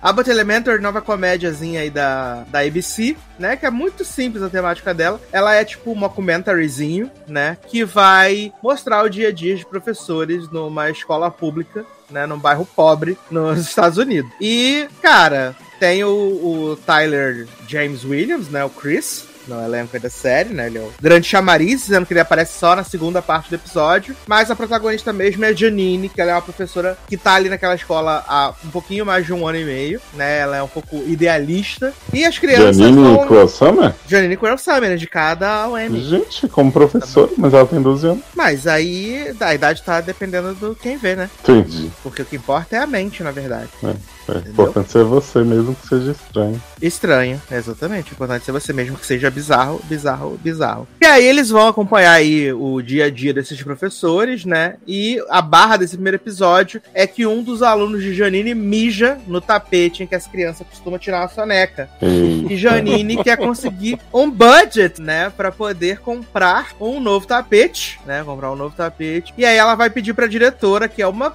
alucinada, uma translocada, a Eva, né? E ela não consegue, né? E aí ela acaba se meio que se unindo com a galera, né? Pra tentar, tipo, conseguir o dinheiro com o superintendente do, da- do, do condado pra, conseguir o dinheiro do- dos tapetes. E aí a, a, a Eva, né, em vez de comprar, ela fala que o condado mandou 3 mil dólares. E aí, em vez dela comprar o tapete, ela manda fazer uma placa pro colégio com uma foto dela de- abraçada, assim, no logo do colégio. Ai, que foto escrota, gente. Meu Deus. Ai, e aí, menino, é maravilhoso porque tem os tipos, né? Tem essa Janine, aí tem a, a Bárbara, né? Que ela é a professora que tá na escola há mais tempo, ela é uma professora super rígida. A Janine tenta fazer várias amizades com ela, mas só leva corte na cara. Tem a Melissa, que ela é meio mafiosa, né? E ela tem, conhece um cara que tem um cara que tem um cara que resolve, não sei o quê. Tem o, o, o Jacob, né? Que é o branco. Ele é o Fiuk da série, né? Que ele. Pô, a gente é branco, hétero, privilegiadaço, cara, né? Vive dando bola fora também. E tem o zelador, né? Que o zelador ele é cheio das teorias da conspiração. E quando tem o plot que a professora é afastada porque ela chuta uma das crianças, eles colocam o zelador pra dar aula, né? E o zelador fica falando de QAnon. Umas paradas super bizarras, assim. E eu achei esse piloto muito engraçado. Eu achei ele muito engraçado, assim. Eu gostei do elenco, achei ah, funcional, assim. Ah, e pra 20 minutos, pra mim, super funcionou. Pelo, pelo que Taylor deu uma risadinha ele também viu, né, Taylor? Vi, vi também, vi esse primeiro. Eu achei, eu gostei, achei divertidinha e tal, assim, de bobeira, nada demais, assim. Eu acho que é super tranquilo de assistir. Eu gostei do, do, do, do modo documentário, né, que a, que a série faz e tal, e aí é, é né, aquelas conversas de frente à câmera, até que a gente já viu, né, em várias séries do, do mesmo tipo e tal. Mas eu achei bacana o, os personagens, assim, os professores, né, os aperreios que eles passam é, com as crianças, né, e aí tem aquela outra professora que já é, é mais experiente, né, então ela entra na sala, os meninos já saem tudo correndo para sentar, né, assim, que ela mete medo danado. Então, assim, achei, achei legal, aí chega o, o Todo Mundo o Cris no, no, do meio pro final do episódio, né, pra, com o professor novo e tal. É, então achei, achei bacana a série, acho que tem, tem potencial para ser divertidinha pra assistir. Sabe, eu morri na hora que a, que a Iva ela. Eles chamam, chamam a, a Janine lá, né? Na coisa, eles fazem a, a reunião dos professores na hora do almoço, ninguém almoça. E aí ela fica querendo arrumar alguém para poder falar os defeitos da Janine, escrotizar a Janine. Sim. e aí acaba que quem humilha ela é a criança, viado, a aluna. É verdade. eu achei muito bom, achei muito bom. Não esperava nada, né? Eu tinha achado o trailer simpático, mas hum. o, o, piloto reforçou, assim, foi bem, foi bem engraçado. Vamos ver se continua nesse ritmo, né? De, de ser Sim. simpático, assim, de ser engraçado. Exato, exato. Mas o, pelo menos o pilotinho é, é bem bom, é bem divertidinho. Sim, eles venderam falou, né, super né, bem. O, é 20 e poucos minutos, é sucesso demais. Sim, eles venderam super bem, adorei. Adorei, real. Espero que o Leózio dê uma oportunidade em breve. Que bichinho, né? Tadinho, veja tanta coisa. Mas, não tô vendo nada. ai, ai. Menino, seguindo aqui, a promessa é dívida, né? Nosso amigo pastor Tiago Tio, um conteúdo, vamos trazer aqui para ele, né? Eu e Marcelo vamos falar aí de Masterchef Brasil, meus amigos. Olha aí que ponto chegamos. Amo tudo, gente. Temporada icônica. Nunca critiquei Exato. Oitava temporada de Masterchef chegou aí ao final essa semana. Namorada Guerreira chegou em que posição? Acho que ele foi top, quinto, top né? 5. É, ele é. saiu no, acho que top 10, uma coisa assim, voltou. Na repescagem. até o quinto. Aí ele foi arrastado, né, gente? Que bom, bom o cara não era, não. Desculpa. Na verdade, é bom, bom. todo episódio, né, viado? É, bom, bom, tinha umas 3, 4 pessoas, né? O resto ia porque ia arrastado porque os outros iam pior, mas. Exato, tivemos Cristina icônica nessa temporada. Ai, né? gente, Cristina nome da net, né? Exato, ela é maravilhosa. A bicha falava o tempo inteiro quando tava cozinhando. Fazer, fazer umas gororoba, uns negócios assim, oh, oh. impressionantes. e o pior é que ela conseguia se salvar porque tinha gente que ia pior que ela, gente. É muito maravilhoso. Exato. Uh, nessa temporada a gente teve dois juniors, né? Uh, Daphne e Eduardo. Uh, a Daphne foi eliminada cedo no Júnior, né? O Eduardo foi eliminado do top 6. E aí eles voltaram agora. E aí a Daphne, a princípio, eu e o Zanon, a gente tava torcendo pros Júniors, os dois Júniors, né? A gente tava torcendo pra uhum. Daphne, tava super apoiando. Mas aí chegou uma parte da temporada que ela começou a ficar numa injeção de saco. Ai, quero ir embora. Ai, não quero cozinhar isso. Ai, não gosto de prova de reprodução. Ai, que saco. Ai, me tira daqui. E aí a gente falou: tá bom, querida, vamos torcer pra você sair então. Todo episódio. É, é aquele, né? Adolescente tá virando adulto, é aquela chatice, né? Ela cansou no meio da temporada, esse foi o problema. Ela ficou meio. Como é muita pressão pros caras fazendo negócio, ela tem uma cansada. Tipo, eu entendo um pouco o lado dela, mas eu também não sou obrigado a ficar vendo também reclamar o tempo inteiro na televisão, né? Exato. Ah, mas, ô, ô Zanon, vamos combinar. Ela já participou, ela já sabia como seria, né? Ah, mas ela participou, ela tinha 12 anos, né, filha? É tá seis bom, anos mas, depois. Assisti, mas ela assistiu na, na televisão as outras Sim. temporadas, né? Sim. É, eu, eu, não, não sei, sei. Se, eu não sei se nessa temporada teve um estresse a mais porque eles ficaram confinados até acabar as filmagens, né? Eles ficaram, uhum. ficaram E também tá, tem o pós-pandemia, que tem tudo, todo mundo tá meio com a cabeça meio zoada, né? Então acho que dá pra, tipo, relevar uma coisa ou outra. Assim, ainda mais de gente que é tão nova que passou por isso. Mas é porque o Edu Exato. também é um perfil que tem a mesma idade, só que eles são totalmente diferentes um do outro, né? Então, Exato. Assim, e ela ainda conseguiu um job com a Helena, né, velho? É, eu achei que foi maravilhoso. É porque a Helena catou e falou assim: Meu, vou pegar a menina nova, moldar do jeito que ela quer e, e levar a menina pra frente. Achei bem legal da Helena ter feito isso com ela. E o, e o Jacan provavelmente vai contratar o Eduardo, né? Porque ele não é trouxa, né? Não, o Jacan, o Jacan ama o Eduardo, né? O Jacan ama o Eduardo. É, é muito claro. E o Eduardo ama o Jacan, né? Tanto que até na uhum. final foi muito escroto, né? A Kelly falando assim: Ai, fez só pra puxar o saco dele. Ah, vai tomar no cu, sua otária. Nossa, ela tem uma raiva do menino que dá uma pra filha. Só porque você é incompetente, fica tirando o menino não do, do outro. Não chegou nem top 3, só fez. Chegou nem top 2. Você fez bosta lá nas corridas dela. Acertou nada, tá? Uhum. Exato. É, é uma coisa que foi legal, né? Que essa, ah, muitas pessoas estavam receosas pelo fato da Paola ter saído e a chegada da Helena Riso, né? Eu gostei da Helena desde o primeiro episódio, achei que ela tem um perfil legal, um perfil bacana. E acho que eu fui gostando cada vez mais dela nos episódios, assim, achei ela bem legal. E uma coisa até que eu até comentei com você, que, tipo, nas outras temporadas, eles eram muito escrotos, né? Que eu revejo alguns episódios Uhum. na Pluto TV, assim, aleatório, e eles são muito escrotos com as pessoas. E eu senti nessa temporada que eles ainda são escrotos, mas assim, tipo, não é um décimo do que eles né? eram. É, não é um décimo do que eles eram. Tipo, de pegar o prato da pessoa e jogar no lixo, sabe? Eles melhoraram Eu, bastante. eu acho assim, Helena, eu não gosto dela no começo, é porque eu também não tava acostumado, né? Mas eu acho que ela cresce na temporada, assim, ela, tipo, ela vai ficando mais confortável, ela vai pegando mais o que que ela pode falar, o que que ela não pode, conselho, e ela vai se pegando, pro- se entrosando pros jurados mesmo. Eu achei que ela foi bom, precisava de uma coisa muito diferente, né? No Masterchef. E a Paola também virou maior que o Masterchef, se a gente for parar a pensar. Não Uhum. tinha como ela continuar ali, ela Ah. tinha que ir pra outro lugar. Tem que ensinar Então- a Sandy a cozinhar, né, menino?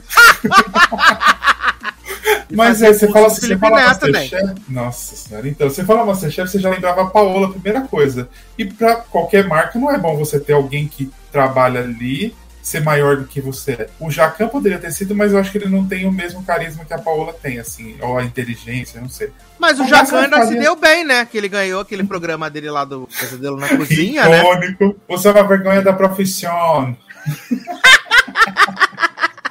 Gerou memes maravilhosos, né? O problema da Helena no começo, eu acho que a Paola comandava os três ali. E aí eles estão meio perdidos em quem comanda o quê. Pra mim sempre tem esse, tive essa impressão que a Paola era líder e os dois faziam meio que o que ela queria. E aí eu acho que nesses três ele me- meio que Jacan e a Riso meio que dividiram. Porque o Fogaça pra mim não é nada ali, gente. Desculpa quem gosta dele. Não sei se Eu tem não gosto fãs, dele. mas não gosto não. Eu também Acho não que gosto já até deu a participação dele ali. Podia vir outra pessoa já no lugar. É, mas o Fogaça, o Fogaça é tipo o Blake Shelton, que nunca sai do The Voice, Uhum. porque ele não tem mais nada pra fazer da vida dele. É isso. Ele vai ficar o, lá pra o, o Jacan é a da Levine. O Jacan da Levine, em algum momento ele vai sair pra fazer outra coisa da vida dele. E E o. Blake Shelton tem alguma coisa com Gwen Stefani atual ou só lançaram Ele é casado com ela, viado, agora. Viado, ele não era casado com Miranda, quem. Nossa, ele tá casado Ele- ele faz casado. 5 anos já. Não, garoto, casou esse ano, casou agora em junho. Mas eles estão namorando faz tempo, não estão? Sim, eles estão namorando desde que a Gwen entrou no The Voice. Jurava que ainda tava com Miranda Lambert. Não, ele casou, ficou casado um bom tempo com a Miranda Lambert, aí terminaram, aí a Gwen começou a participar do The Voice, eles começaram a se enroscar lá, gravaram música juntos, se apaixonaram, ficaram noivos, e aí casaram agora em junho. É. O igual a Zendaya, né? Adora pegar os colegas de trabalho. Zendaya não tá errado, eu acho. Tá certíssimo. Ah, menino, mas Jamila Jamil tá aí, puta que as pessoas estão zoando que Tom Holland é mais baixo que Zendaya, né? Ai, gente, Ah, a é. Zendaya precisa de um emprego. Ela tem emprego, né? Ela vai fazer She-Hulk, né? Ela é a vilã Ah, é? de She-Hulk. Ela é a vilã de She-Hulk. Ah, é? Ah, Ah, cara vai escrever vários textões, né? vai militar e Tati vai ficar exausta. Tati vai olhar pra tela e vai falar: Kevin Feige, me tira daqui. Vai ser assim, cada vez que Jamila de- descer o telão, a She-Hulk se transforma de raiva. E tem a, a quebra da quarta parede da Tati, né? Que vai ter no Uhum. na She-Hulk, que ela copiou o Deadpool, que dizem, dizem as más línguas nerdola. Então vai ser isso. Ela fala assim: Kevin Feige, o que, que você contratou essa mulher? e vai estar lá a Jamila lançando tom. Ai, que maravilhoso. E aí, menina, a gente teve aquelas provas tradicionais, né? Esse ano teve bem menos provas externas, né? Por causa do rolê da Covid. Mas teve acho que umas duas, umas duas provas, né? Teve na praia, teve a do, do café da manhã e a do hotel. Ah, da praia a mesma, né? Que foi o café da manhã e peixe também. Teve a do hotel. Que eles serviram lá pra Maria Rita cantar Sou caipira, pira, para, né? Nossa, Ah, mas Maria Rita tá diferente. Ah, foi bem assim. Teve bastante assim, famoso na temporada. Como é que é? Teve bastante famoso na temporada. Teve, teve bastante famoso. Teve Caju e Castanha, toda temporada eles vão. Teve Pablos Vittar. Ai, teve gente, o Pablo foi icônico. Todo mundo chorando na Pablo ali, falando assim, ícone maravilhosa. E se Edu, eu falei pro, pro Sassa, se o Edu tivesse 5 horas a mais, a Pablo ia catar ele ali. Sentava. É, Uhum. sentava. Sentava, que ela ficou muito, muito dando condição pra ele. Uhum. Teve o episódio do Hassum, que também foi engraçado. Foi bem engraçado o episódio do Hassum, que ele, inclusive, me retweetou, né? Leandro Hassum, maravilhoso. Ah, e aí, na final, tivemos, pela primeira vez, a final com três participantes, né? Que foi a Kelly, arrastada, Isabela Scherer, né? ah, filha de Xoxa, no caso, o nadador e não a apresentatriz. Ah, e também tivemos Edu, né? Eduzinho aí. Eita porra! Deu vídeo desculpa. Edu Sassa? Não, é outro Edu esse, no caso. Menos, menos bonito que É o, é Edu Menos famoso, né? Menos famoso também. E aí eles tinham que fazer aquele esquema de sempre, né? Do menu e tal. E aí a Isabela fez, se propôs a fazer o menu vegano, apesar dela não ser vegana, ela se propôs a fazer o menu vegano. Ah, o Edu fazer um negócio mais clássico. E a Kelly, quem se importa? Ah, ela fazer negócio raiz do centro-oeste. Raiz do centro-oeste. Cozinhou piranha, foi um inferno. Adoro, bicho voraz. Minhas tudo lá. Ai, ai. E aí eles competiram lá, né? Acabou sendo pau a pau pra Edu e pra Isabela. Ah, a Kelly ficou em terceiro lugar, não ganhou nada. Que ele não teve chance nenhuma nessa final, né? Vamos desde o começo, né? Então, Ai, é. Edu ganhou na, na entrada e a Isabela ganhou no resto. Que ela perdeu Exato. tudo, né? Perdeu tudo. Mas pelo menos ela é É. bonita. E eu tenho um namorado horroroso. Nossa, ela tem um namorado muito feio, viado, o namorado da Kelly. E ela é gatíssima. Ai, mulher, se empodera. Mas eu não gosto dela, né? Eu gostava da Helena. ah, Eu gostava da Helena também. Gostava da Helena. ah, acho gostava mais era de quem? Eu acho que era, os legais eram esses três. Era o Edu. O Edu nunca foi legal. Ah, é gostava do Luiz mim, também. Gostava do Luiz. É, também. Gostava do Luiz que tinha. Não trocava cueca, né? Todo dia de prova. Eu gostava daquele doido que aquele doido que participou do Masterchef passado, que era aquele cada semana um diferente. O, Ah, sim, o Heitor. Heitor, ele é legalzinho. O Heitor sempre fazia, Heitorzinho tá? Aí fazia aquele negocinho pra cima. também. ele é legalzinho. Exato. Teve a Juliana, né? Que era a enjoadinha, que também participou da temporada passada, né? Juliana. Ah, é, sim. Juliana França. Teve a Amanda, grande cristal, que foi pra 295 provas de eliminação. Porque ela tava era desesperada. péssima em tudo. Ela era horrível. Ela era muito ruim tudo, gente. Mas estava tava belíssima belíssima. Tava gatíssima. Eu amo que Eduardo, a gente fala é ruim, mas é belíssimo, é bonito. O que importa é isso, né, gente? Ter rosto pra sustentar a vida, né? Exato, rosto e carisma. Rosto e carisma, você não precisa cozinhar, amor. É assim mesmo. Eu não, co- eu, não co- eu não cozinho, mas tenho a beleza, eu acho que isso que é o que importa, né? Exato, exato. Ah, e aí acabou que Isabela ganhou, né, o Masterchef. Muito E pra merecido. temporada que vem, rola esse rumor aí que ele vai começar em abril e que ele vai ser diário, né, menino? Rola esse rumor que ele vai ser diário, o que pra mim é um grande problema, ser Masterchef diário, porque os programas são muito longos, né? Afinal, terminou uma da manhã. E no Nossa, dia Deus normal termina meia-noite e meia. Eu não sei se consigo acompanhar todo dia, não. É, eles falaram que vai fazer, tipo, como se fosse uma novelinha. Ah, fico pensando, gente, mas pra fazer todo dia vai ter que ter quantos participantes, né? Porque já tem 21, né? Normalmente. Ah, eu não sei. Ou eles podem fazer, tipo, vai ter um dia principal e os outros é tipo um BBB, né? Mostrando bastidores, essas coisas. Exato. Já pensou? Pode ser de ficar todos alojados na mesma casa. Aí as- os barracos, as brigas. Ia ser maravilhoso. Ah, eu não sei. Ah, não sei, tem que esperar. E falando, voltando da Isabela, gente, merecidíssima a Leila ganhar. Sempre foi bem na Foi todas as mesmo. provas, viu? Nunca, ela cagou, acho que acho que foi uma ou duas vezes pra prova de eliminação. O resto, Exato. E ela sempre foi muito criativa, né? uhum, ela sempre foi muito boa. De, ao Nunca contrário fez do lip Eduardo. sync, ela? Não, quase nada. Ao contrário do Eduardo, que tava sempre lá na eliminação, né? Eduardo Coitado. participou de 14 provas de eliminação. Ele tem um recorde, né? De provas de eliminação agora. Ele ganhou várias também da, da- de eliminação. Ganhou. Aí geralmente ele ganhava várias vantagens, né? Quando ganhava essas provas de eliminação. Mas agora alguém precisa barrar ele aí, né? Que ele barrou a Elisa. Que inclusive a 14 prova dele foi a prova que era pra reproduzir os pratos dos, vencedores, né? Do Masterchef. E aí ele ganhou. Ele reproduziu o prato da Elisa mesmo. Maravilhoso, reizinho.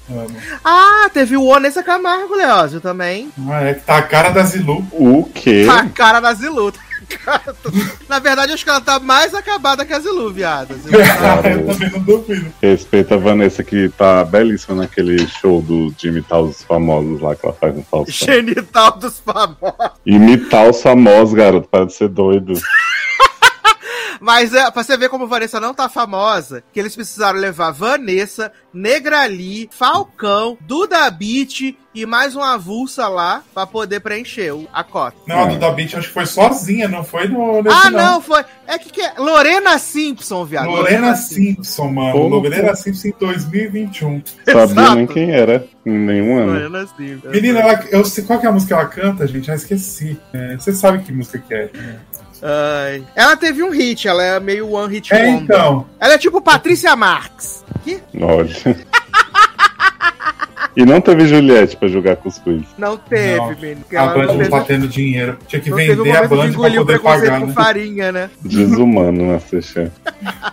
E semana que vem tem Masterchef especial, que era as Exato, com Diva Depressex, né, menino? Uhum. Diva de- Quem mais tem Eu procurei. famosa? Eu procurei a lista, não achei, né? Você tem a lista Não, pior que eu não lembro quem que vai estar. Tipo, tinha alguém famoso mesmo. Uma dupla Eu só, sertaneja. sei, eu, só sei, eu só sei do Diva Depressão porque eles postaram no. no. no, no Instagram, né, menina? Porque você chupa postaram. cu deles, né?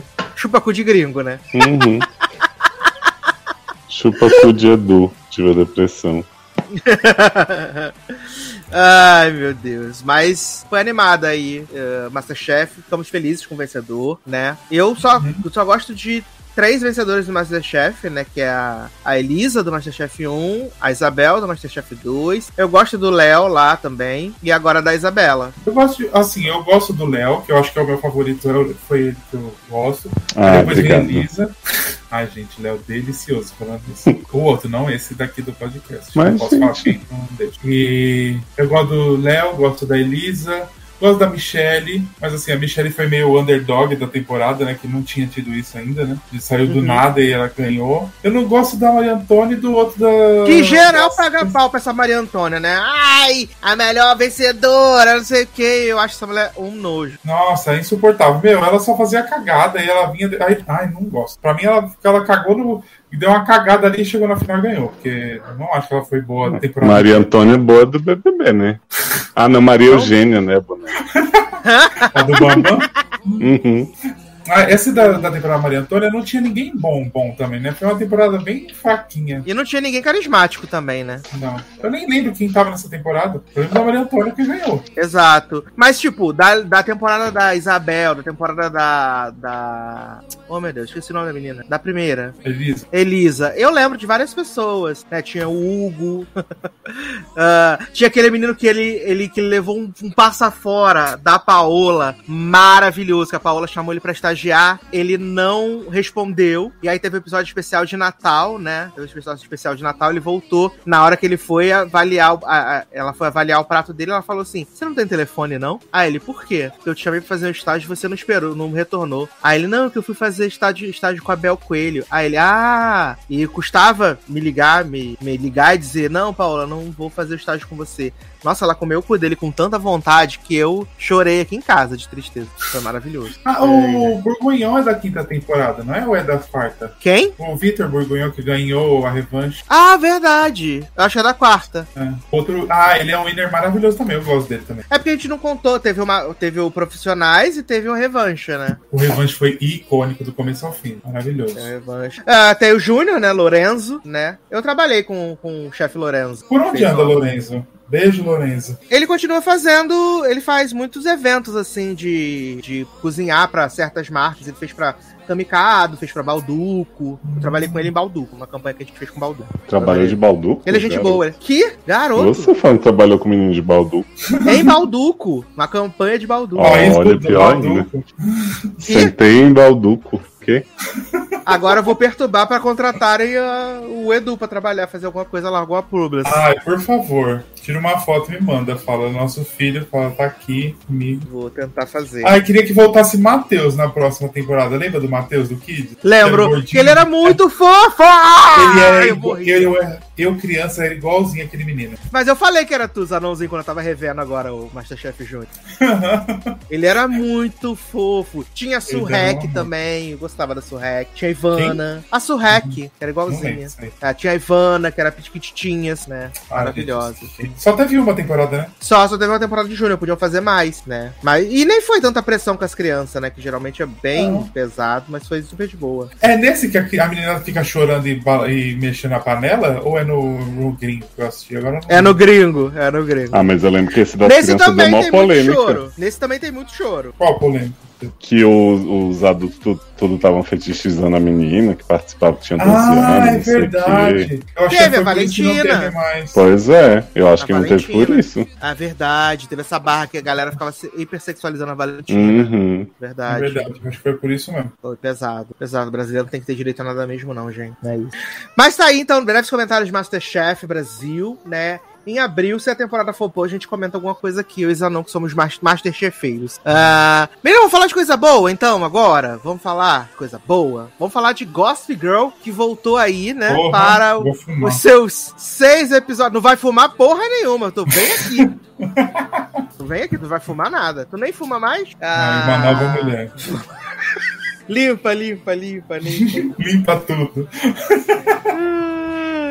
Vamos falar então aqui de, de Masterchef, de Gossip Girl. Voltou aí pra sua segunda, segunda parte da temporada, com seis episódios, que a própria HBO Max já sabia que era um lixo e resolveram desovar de três em três, né? Falaram, toma três, toma três e acaba aí essa merda e vamos que vamos. Ah, problemático, né, gente? Porque a primeira parte foi divertida, pelo menos, né? Tinha umas pegação, uns negocinhos, mas bem, assim, farofinha, né? Mas essa segunda parte eu só consegui achar ruim mesmo, sabe? Eu achei tudo ruim, tudo ruim. Ah, não consigo aturar mais Zóia. Zóia chatíssima. Não consigo aturar a Júlia, que perde desculpa a cada três segundos pra fazer coisas, né, estranhas no segundo seguinte. Mas agora ela tá redimida, né? Ah, é, né? Fez o contrato com o diabo, né? Redimiu 10 vezes no final, somar de novo. Porque Exato. Ah, tem a, a Verônica Márcia genérica, né? Kristen Bell genérica, que é a pessoa que mais perde o direito do Instagram da Gossip Girl já existente na terra desse país, né? Todo dia alguém dá Como diria- dela. diria a colega de Kimberly no, na cafeteria, né? Você não deveria ter acesso ao seu próprio Instagram. É que é o que acontece com ela, né? Porque ela só vive é. sem, sem acesso ao Instagram. Depois eles, eles colocam aquele token de banco pra acessar o Instagram. Eu achei assim. Fiquei... Aí eles inventaram os 75 professores que trabalhavam na escola também, inclusive um que não trabalhava na escola, mas tinha acesso a Gossip Girl. e tivemos o- a grande redenção de Rafa, né? Em um episódio, né? Ele tava todo mega evil lá.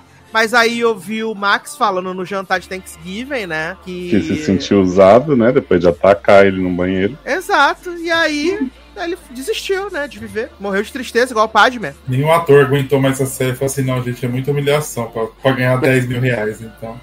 E assim, gente, pra mim. Aí eles botaram esse plot do pai de Julian, né? Do, dos assédios. Que eu falei com o Leoz, o Leoz falou que não. Mas eu falei, na minha cabeça é o que é, que o pai de Aki, né, o pai de Olivia Rogéria, falou pra ele se afastar de Julia porque ela tava metida nos, nos piquetes lá com Obi, no final. Menino, eu revi o episódio e não é. é. é porque, assim, eu acho que você se impressionou muito com os piquetes do sexto episódio.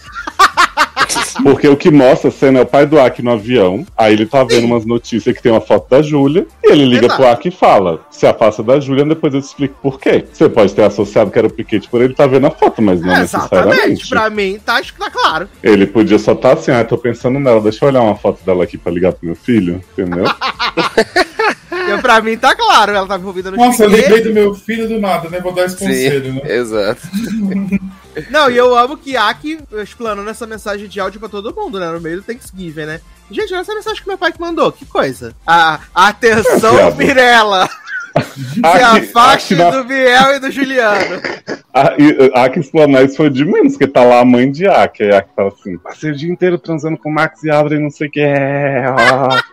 Aí os pais tudo, tô muito orgulhosos de você. Ah, Não, a mãe de. de ah, a meninazinha genérica lá, a lourinha genérica, né? A mãe falou que tava feliz que ela tava se descobrindo, né? Também. Sim, e mãe de Max, que é uma louca mesmo, né? Tava nem aí. Tava só preocupada né, com a estilista lá.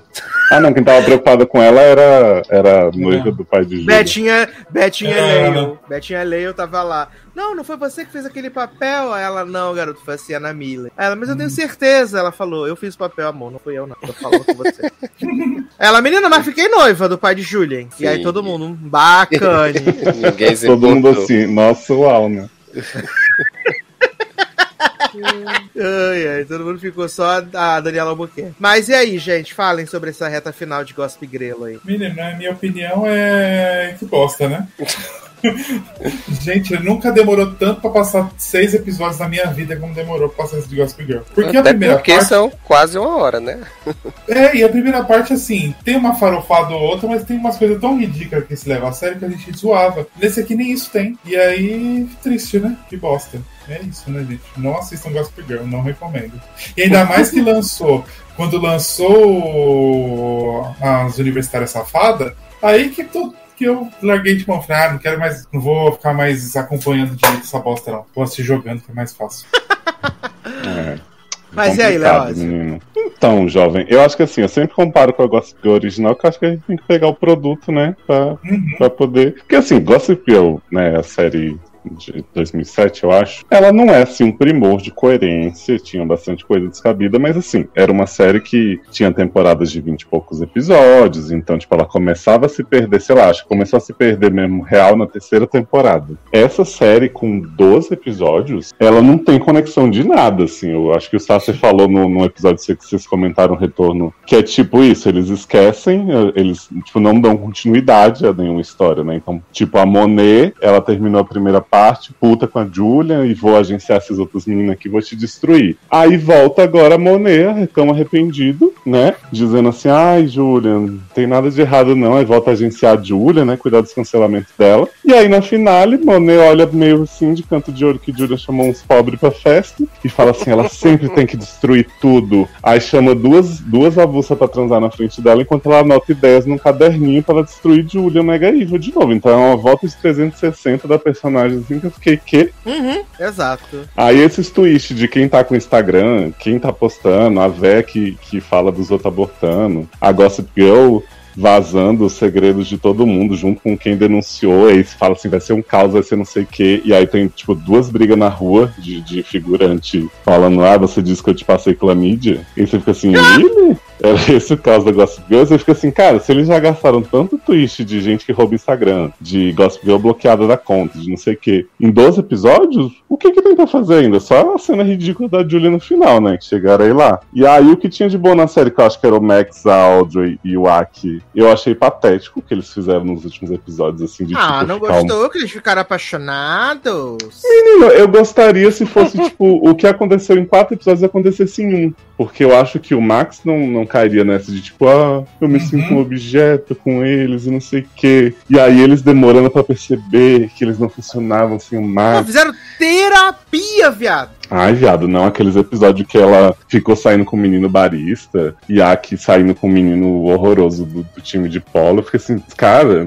resume isso aí, pelo amor de Deus. Eu acho que é uma coisa que o Taylor falou também, né? Esses episódios de 50 e tantos minutos, eles são só cenas sendo repetidas. Eles não têm Uhum. não estão aproveitando pra fazer nada mais porque tem o tempo. É tipo assim, vamos repetir a exaustão, a mesma cena várias vezes. Uhum. E aí o que eu tava na expectativa dessa reta final, que era a Scarlett Johansson virando mega evil mesmo, né? Sendo maltratada pelo povo da escola e tal, pela chefe lá que mandava ela pegar a bolsa. Eu falei, porra, agora Scarlett Johansson vai arrasar. Vai, tipo, derrubar a sociedade de Manhattan. E a Scarlett Johansson fica quieta, sentada numa cama, né? Depois desse plano incrível de tirar do treinador, tirar da véia e tal. E aí Julian, que se redimiu a temporada inteira, faz uma cena apoteótica que até agora eu não entendi. Que ela sai desfilando pelo salão e falando assim: Oi, Gossip Girl. Eu pedi te- anão me explicar, porque eu fiquei nem sabendo. Nossa, me explica também, pelo amor de Deus. Porque Julian, com essa voz impostada dela, né, de vilã da, da Gossip Girl, Paula Bracho, fala assim: é, vou te dar uma ajuda, mas você foi muito boazinha, você se importou demais é, pra gente crescer, amadurecer junto, evoluir com meu pai e com meu filho. Você tem que ser mais direto ao ponto. Vou te mandar um segredo sinistro de todo mundo. E aí, metade vai ser verdade, metade vai ser mentira. Você não vai saber o que, que é o que, mas você posta do mesmo jeito. E aí, quando você tenta me destruir, eu vou te destruir junto. E aí vai ser massa, topa? Negócio porque eu voltei, né?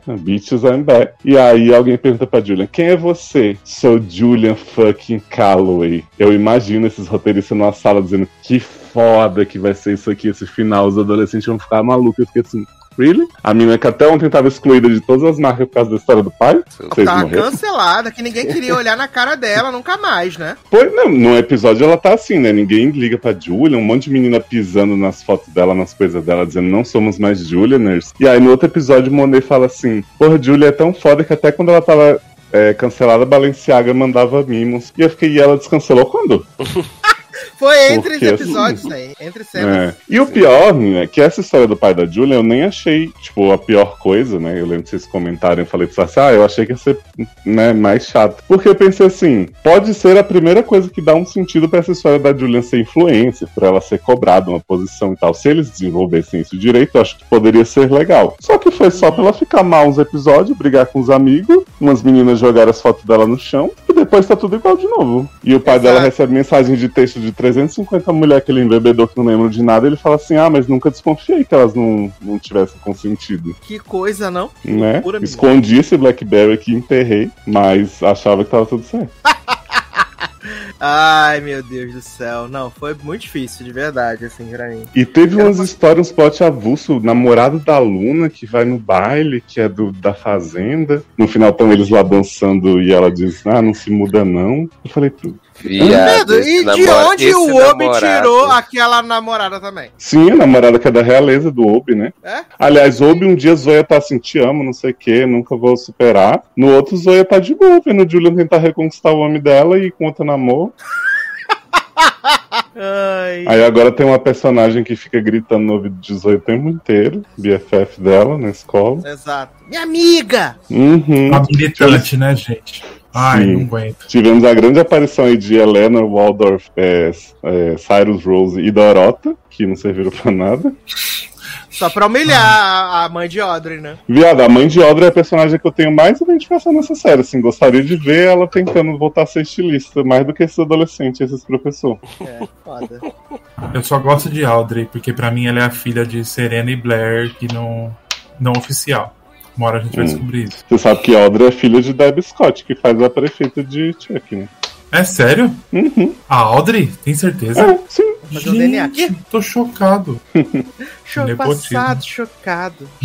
E aí, Taylor, observações sobre o Gossip Grelo? Ah, menino, acho que Léo conseguiu cobrir tudo, todo o sentimento dessa segunda parte, jovem. Olha, pra assim, né? É, é aquela história. A primeira parte ainda tinha uma farofinha ainda, sem a gente ainda conseguir se divertir. Agora essa segunda parte, gente. Cara, não tem nem assim mais o que acrescentar. Episódios de uma hora, por favor, acabem com isso. Não precisa. De jeito nenhum. Nenhuma série, você hoje em dia fazer episódio de uma hora, eu acho muito difícil, né? Servir pra alguma coisa. E nesse caso aqui, né? Que é são personagens que a cada episódio eles mudam de comportamento de acordo com o que a série quer fazer, né? Então, assim, cansei de, de Julian e Zoya, desse fica junto, separa, briga, não briga, quero pegar o Obi, não Fora quero. que Zóia é expulsa da escola todo dia, né? Sim, exatamente. Perdeu a- até a bolsa lá e tal. Perdeu Então, tudo. assim, cara, e. é, Porra, ela ficou usando o cara que deu a bolsa pra ela pra fazer festinha da Julia fingindo que ele tava lá, depois falou, não acredito, perdi a bolsa. sim, exatamente. Pois O é. mundo é muito aí injusto, eu- que absurdo.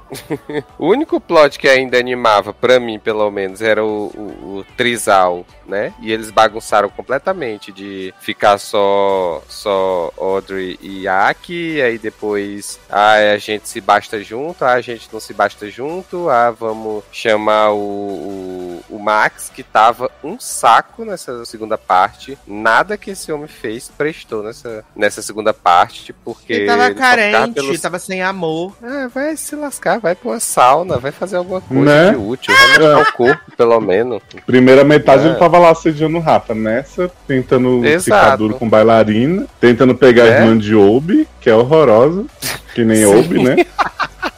E aí um plot do mafioso germânico lá da, da irmã de Obi, que era um casamento arranjado pra subir as ações da empresa. Porque assim, quê? Sim, exato, né? Não, é super chato, Max. Até no próprio, na própria questão da separação dos pais, que ele ficava tentando armar as coisas pra voltar os dois, que eu achei assim. Menino, eu não entendi demais. esse plot dos pais dele, não. Porque no- nos primeiros episódios, o pai velho não queria mais o outro, porque dizia, ah, você é muito feminina, né? Não tô atraída. Uhum. Sim! Aí, voltou esse episódio e falou, sempre te amei, não sei o que, mas vou te dar um espaço. Aham. Ai, Max, deixa É, porque Aí nesse eu meio tempo ele fez terapia com a uso adubo em treatment. Entendi. Olha. Ah, tá, bacana. verdade. Penso também de surgiu isso. Também não entendi. Não, e Ele do tipo- nada ele gostou do homem de novo? Exa e, e, tipo, ele ainda. É... O outro pai ainda fala assim: diz, ah, mas você não gosta porque eu tô muito feminino. E aí ele diz: não, mas isso aí a gente pode ajeitar, mas assim, eu ainda gosto de você e tal. E eu fiquei, oi? A gente resolve, né? Ele disse. Sim, exato. Vai, vai botar o marido no crossfit, se for. E aí, tipo, o restante dos personagens tava lá, né? Menino, foi tão assim que Monet tava na foto do, do episódio de peruca ruiva e eu não reconheci que era Monet. E eu ficando, eu digo, gente, quem é essa personagem nova que vai aparecer em Gossip Girl, gente? Não sei o quê. E aí depois foi que aparece Monet de, de ruivo lá e, tipo, serviu pra nada também, né? Luna também tá lá, é outra. Essas duas, né? Na segunda parte. Teve episódio que nem de tão importante que era, né? Luna, na verdade, E- só e- queria fugir de Ctrl Z, Taylor. Né, Ela né? só queria fugir de Porra, Ctrl deu- Z, mais nada. Gente, do Aí deu nada super deram um certo, plot né? pro aluno, né? Uhum. Viado, ridículo. esse namorado dela surgiu do nada e eu jurei que eu tinha dormido em algum episódio e não tinha Sim, notado. que eles falam como se é que fosse tava ali o tempo inteiro.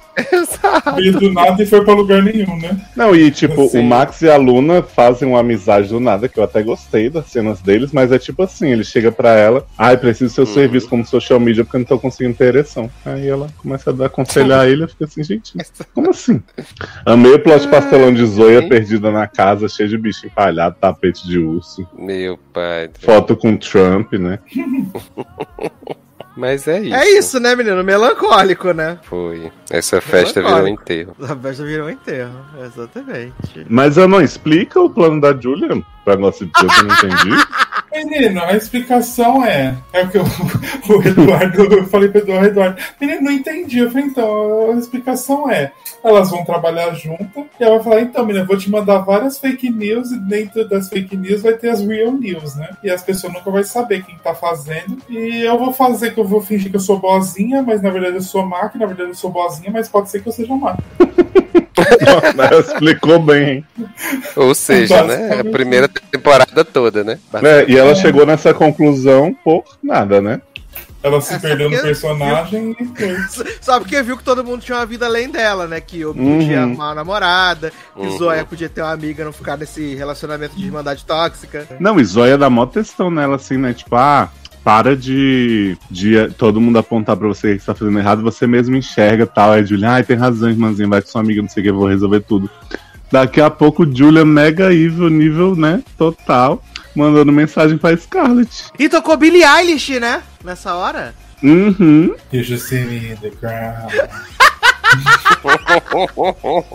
A gente, os, os americanos só conhecem essa música, né? Não Os é americanos e brasileiros, né, Ney? Angel e Rodrigo apresentador ficam como, né? A porque não tocou Toxic, né? Podia ter tocado, né? É porque tá com o direito da verdade secreta.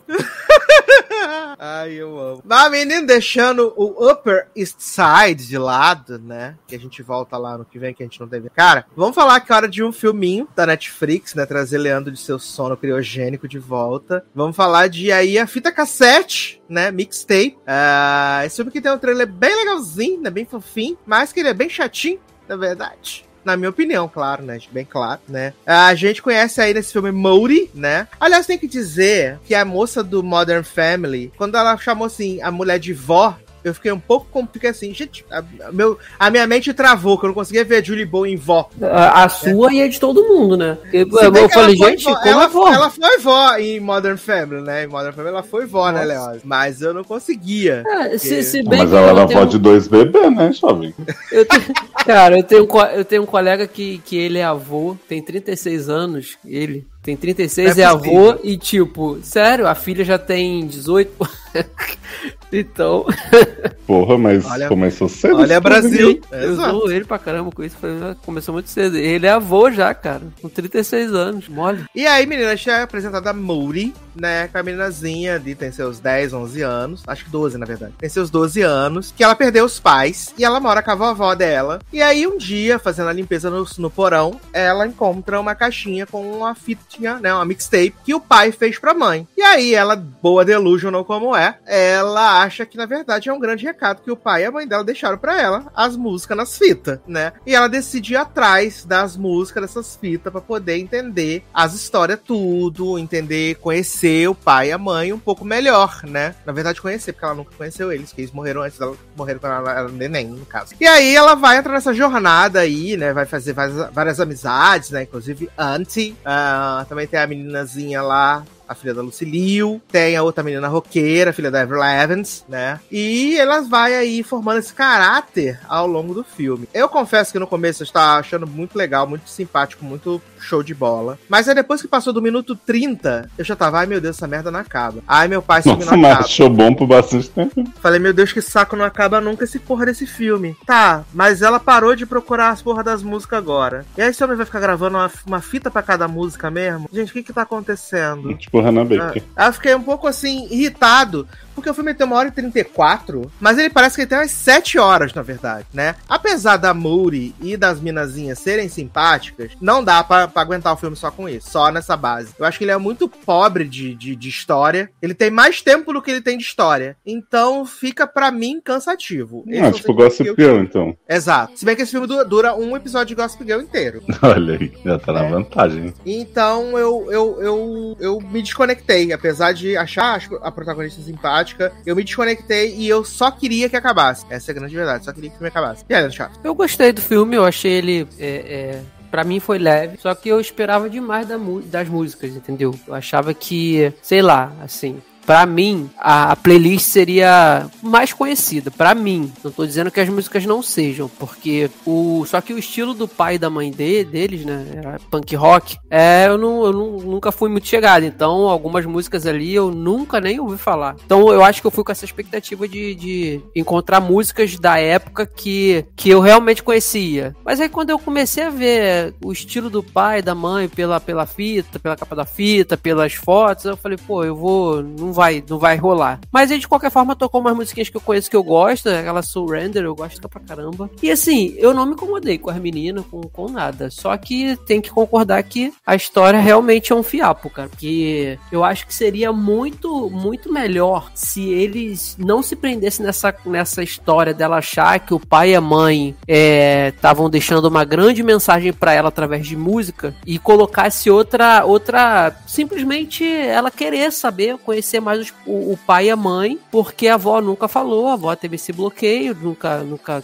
quis contar. Então acho que seria muito melhor ela querer saber mais sobre o pai e sobre a mãe. Conhecê-los através das coisas, das fitas, das músicas, da música, do que ficar só nessa busca incessante de ah, é um recado do meu pai da minha mãe pra mim, quando na verdade não era. né? A última música era, eles fizeram pra ela uma música. Ela, ela começa a se questionar se realmente os pais gostavam dela ou não, né? Que ela, ela acha que, que entendeu tudo errado e tal. E aí no final a- a- eles, eles fizeram a- uma música pra ela e aí realmente ali tem a mensagem que ela queria ouvir. Só que eu acho que não precisava ser, ficar se apegando só a isso, sabe? Achar que toda música era um, um recado. Não, eles podiam deixar essa última música como simplesmente o recado que foi, mas com uma história de, de conhecimento mesmo, de quem era meu pai, quem era minha mãe, sabe? É, é- é, como é que era o relacionamento deles, como é que era.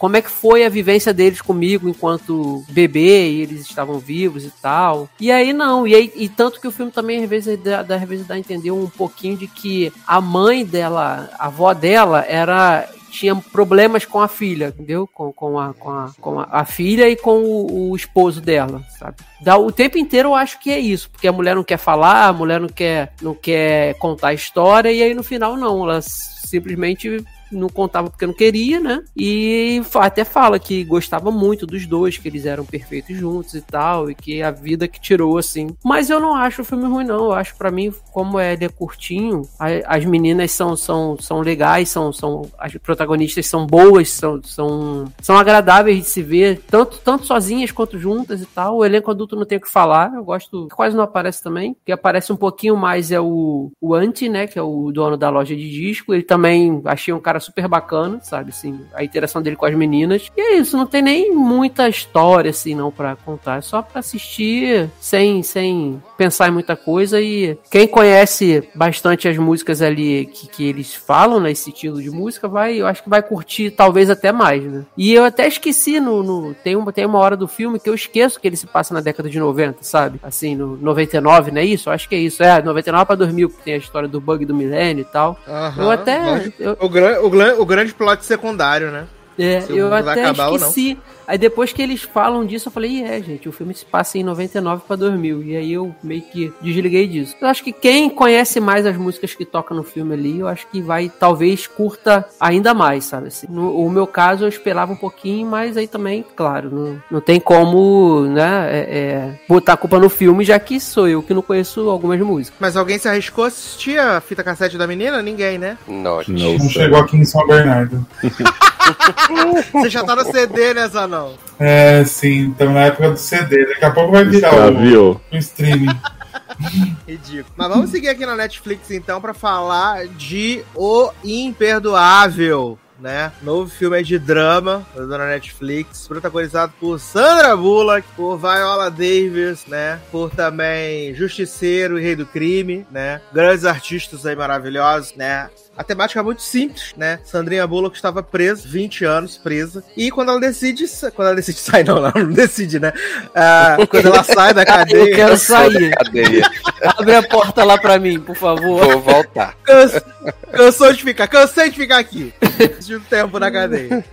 Ah, quando ela sai, liberdade condicional, né, da cadeia deste ano, ela vai ali começar, recomeçar a sua vida, mas ela tem uma motivação especial que é reencontrar sua irmã, né, que ela não vê durante todo esse tempo. Essa irmã foi adotada por uma outra família e tecnicamente não se lembra dela, né, não recebeu as cartas que ela mandou ao longo de todos os anos e ah, ela tem essa coisa ali da gente ver um pouquinho o que acontecia, né? Que ela, eles moravam numa casa no campo, estavam pra perder aquela casa depois que o pai delas se suicidam. Uma tragédia acontece, um xerife é morto e por isso Sandrinha vai parar eh, na prisão, né?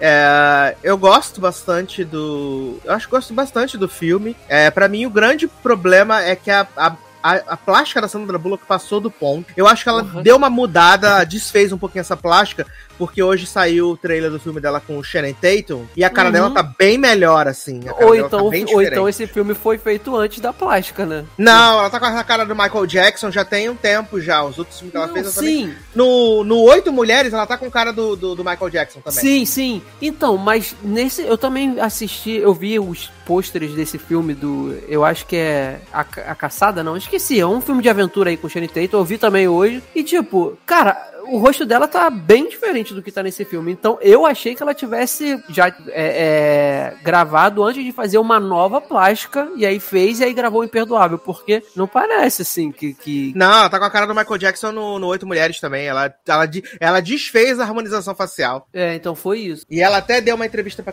pra Kelly Clarkson essa semana. E ela tá com, com movimento no rosto. Faz Gente, dá pra desfazer a harmonização facial? Dá, menino. que Loucura. Dá pra desfazer. Menina, a harmonização facial é um negócio que sai com o tempo, não é eterno, não. É, o vê, até. Nico- até Nicole. Nicole também tinha exagerado nas plásticas, agora deu uma melhorada. Tá com um movimento no rosto também. É, ele vai voltando pro lugar, tipo, um negócio assim, as coisas. Não sabia desse plot, não. É, tem essa barra. Eita, nem vai mais fazer, também, né? é- logado também é Menino. estética, né? Sérgio Malandro fez harmonização e tava postando. Verdade, Sérgio Malandro fez a harmonização. Porra, vocês acompanham Sérgio Malandro. Então, eu, né, compartilhei, eu compartilhei no grupo que ele fez a harmonização. Garoto, eu vi no UOL, tava na home do UOL isso daí. Pra tu ver como é que tá Ah, tendo notícia. E aí, menino, a Sandra Bullock, a gente vai ver ela, essa, essa retomada na vida dela e, tipo, como é difícil pra uma, pra uma ex- uma ex-presidiária, né, ah, ter um rumo na vida. Até o agente de condicional dela fala assim, ah, você já tem uma profissão? Ela fala, tenho, eu sou carpinteira. Aí ela- ele fala assim, tá, mas eu vou te dar o cartão aqui, é um amigo meu que aceita todos os ex-condenados, que é pra limpar peixe, não sei o quê. Ela, não, mas eu já tenho uma profissão. Ela, ele fica com o cartão, melhor ficar Segura aí, cartão. pô.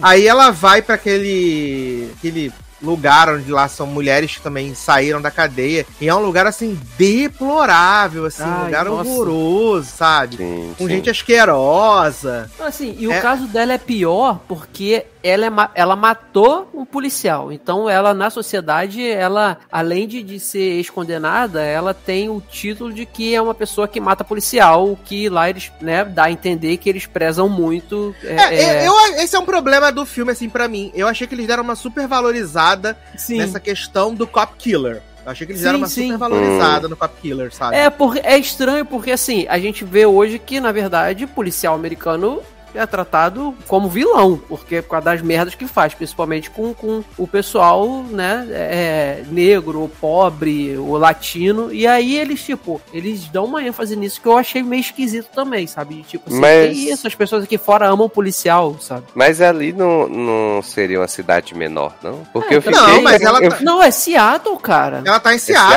Seattle ali? É. Ah, É, tá. quando rola o assassinato, beleza, ela tá fora da zona, da, da- tá na zona rural É, exato, porque eu fiquei com essa impressão mesmo. Que é tipo um outro, um outro condado. Então Sim. faz até Um sentido. negócio Tanto menor, que, né? Exato, tanto que os filhos do policial, né? Um filho do policial, na verdade, ah, o isqueirinho, né? Ele fica. Ele tá com esse trauma de 20 anos. E ele fica botando pilha no, no, no irmão, né? Que a proposta dele é botar pilha naquele irmão dele. Tanto Uhum. que o negócio pega pra capar, ele não tá nem envolvido, né? Depois de comer Sim, mulher do é, irmão. exato, exato.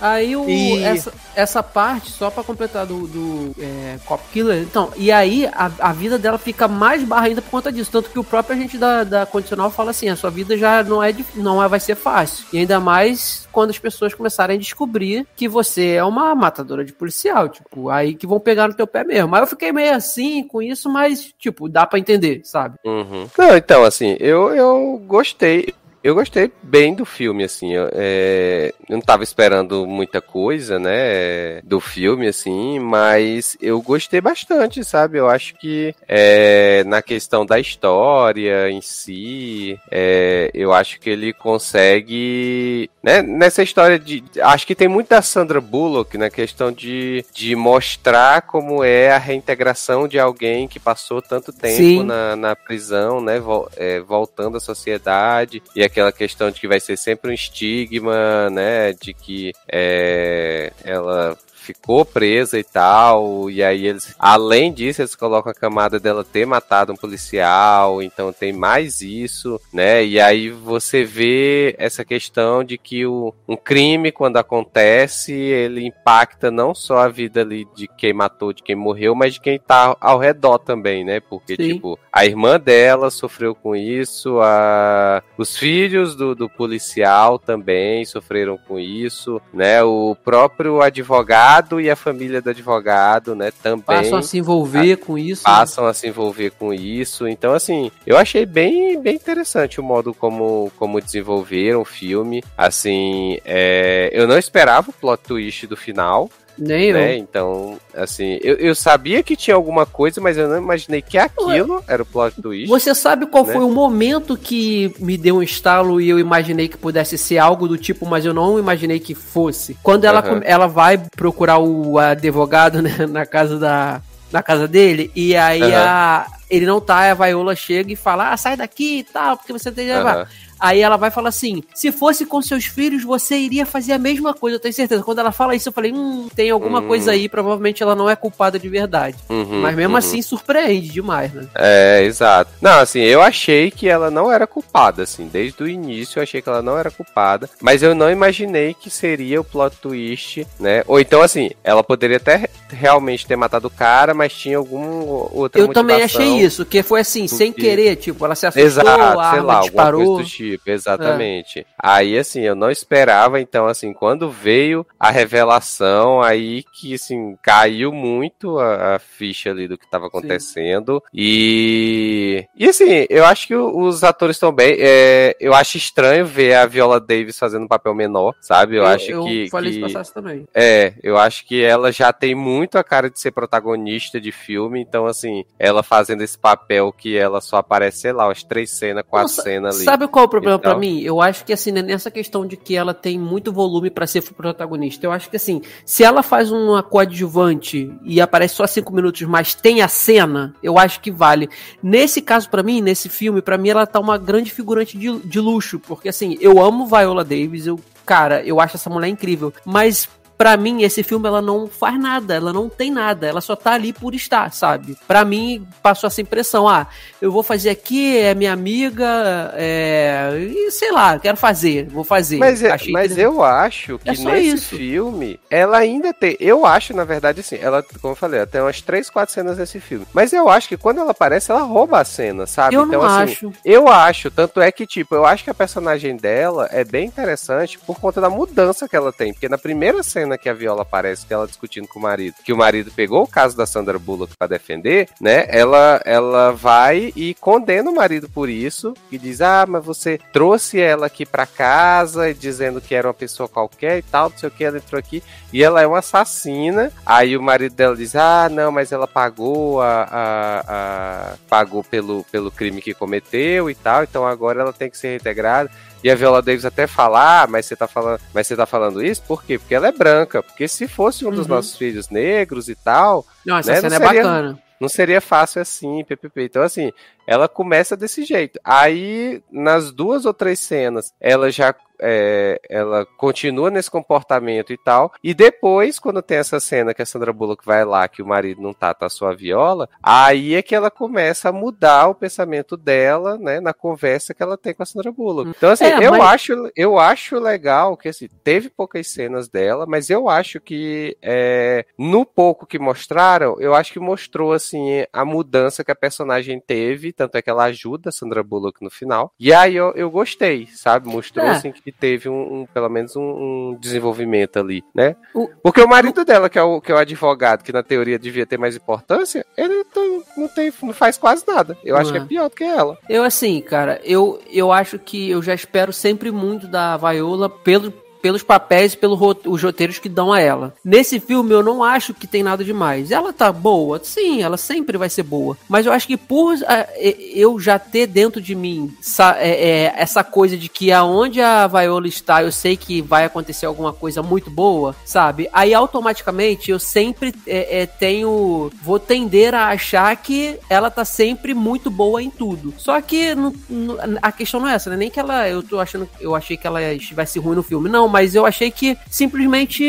Pra mim foi normal, entendeu? Foi para mim não, não teve nada demais. Assim, eu acho que a- eu acho as cenas boas. Essa cena que você fala da discussão dela com o marido, né? Que, que ela menciona, ah, você só diz que ela pode ter uma segunda chance, que ela já pagou porque ela é branca, né? E eu acho essa cena ótima e tal. Mas pra mim, assim, ela tá assim, só sendo, tipo, uma atriz normal num filme normal, assim, pra mim. Não tô dizendo que o filme também é normal, eu acho o filme bem bom. Mas eu acho que não teve grandiosidade pra mim. Eu acho que ela tá bem e só, sabe? Não, acho que ela não teve muita coisa pra mostrar ali. E eu acho que nem era o tipo de filme pra ela que exigisse tanta coisa pra ela mostrar muita coisa. Então, pra mim, Não, ok. Foi, mesmo. é, foi ok. Agora, assim, outra coisa que eu achei muito interessante que a Sandra Bullock passa isso bem, cara, é a questão de que vida de ex-condenado já não é fácil, né? Porque você não consegue emprego, você tem o preconceito, as pessoas não querem ficar perto de você e tal. Imagino que os Estados Unidos deve ser pior ainda, né? Então, assim, e, e dá uma agonia você ver, porque o cara, quando ela sai, o cara fala assim: você já sabe todas as regras, né? Não pode se, é, se aproximar perto de outro condenado, não pode fazer isso, não pode fazer aquilo, você tem que estar a hora tal aqui. E isso dá uma agonia, porque essa mulher é como se ela, assim, tivesse livre, mas ao mesmo tempo ela continua presa dentro da cadeia, porque ela não pode fazer nada, ela não pode dar um passo em falso que essa mulher vai ser presa de novo. Então, ela passa essa agonia de que, tipo, eu não posso viver praticamente. Tanto que na cena que ela toma ali uma porrada de, com peixe na cara dentro da peixaria, quando a mulher descobre que ela era assassina de policial, que ela cai no chão, a mulher bate nela e ela, sabe, ela não pode fazer nada. E ela levanta puta, provavelmente ela doida pra sentar a mão na cara da mulher, mas ela Sim, sabe que sim. se ela fizesse qualquer coisa, ela ia ser presa de novo. Então, assim, ela, ela continua sem ter vida, né? Continua sem ter vida. Então, ela passa isso muito bem, essa agonia que deve ser você tá em liberdade, mas ao mesmo tempo a liberdade ser fictícia, né? Sim, sim. E eu acho legal que ela consegue dar, assim, um, uns nuances pro personagem, né? De tipo, Uhum. mesmo ela estando assim com essa cara fechada, né, sofrida e tudo que passou e tal, não sei o que, você vê que aos poucos ela vai se abrindo, né, ela vai sorrindo e tal, até o momento que ela leva, né, essa, esse é, murro na cara e tal, e ela vai falar com o condicional, com o, o oficial, né, da condicional dela, Uhum. e, e aí ele fala, diz, eu falei pra você, que é, quem é, é- É. quem já passou pela prisão, quem é condenado, né, sempre, sempre vai mandar, man- manter esse estigma, né, então assim, não adianta você achar que porque você saiu, é, vida nova e começa do zero, não, que a Sim. sociedade não vai esquecer isso não, né. Não, ainda mais o que ela fez, né? Assim, como eles dão ênfase Sim. no filme, que, que é Exato. uma coisa muito séria. Assim, é. E aí a gente, né, descobre, eu acho, eu acho também muito interessante a maneira como eles colocam os flashbacks. Porque, assim, não são flashbacks bagunçados, sabe? Eles têm. Eles vão sempre na ordenzinha do- dos acontecimentos. Só que são flashes muito rápidos. Então, assim, eu achei que ficou muito interessante da maneira como eles fizeram. E aí a gente descobre que, na verdade, né, durante a discussão da que vão tomar a casa dela, dela e da irmã, e aí ela tá falando, eu não, não- é, a gente só tem isso aqui, eu não vou sair dessa casa, eu tenho uma arma aqui, se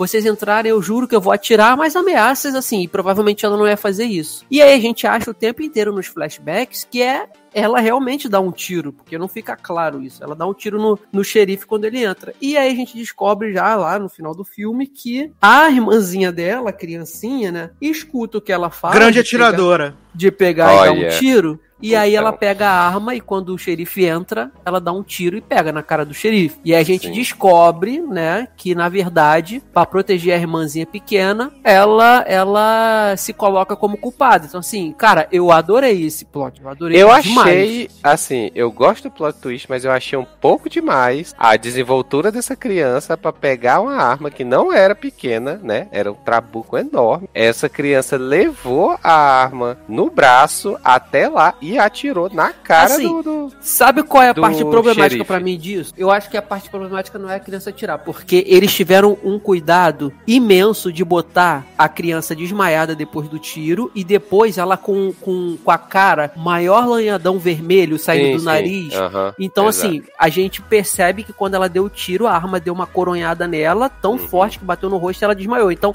eu achei isso aí, pô, não. Eles evitaram o furo. Então ficou legal. Pra mim só ficou esquisito, tipo, a mulher ter uma arma em casa, deixar em pé ali na cozinha e tá. Além de estar carregada, ela estava engatilhada. Porque Sim. uma arma daquela, uma criança não consegue engatilhar. Ela é muito dura, ela é muito pesada. Não, criança não consegue de jeito nenhum. Então, provavelmente já estava. Então, seria um perigo muito no- grande aquela criança pegar a arma e dar um tiro em, em si própria, ou sei lá.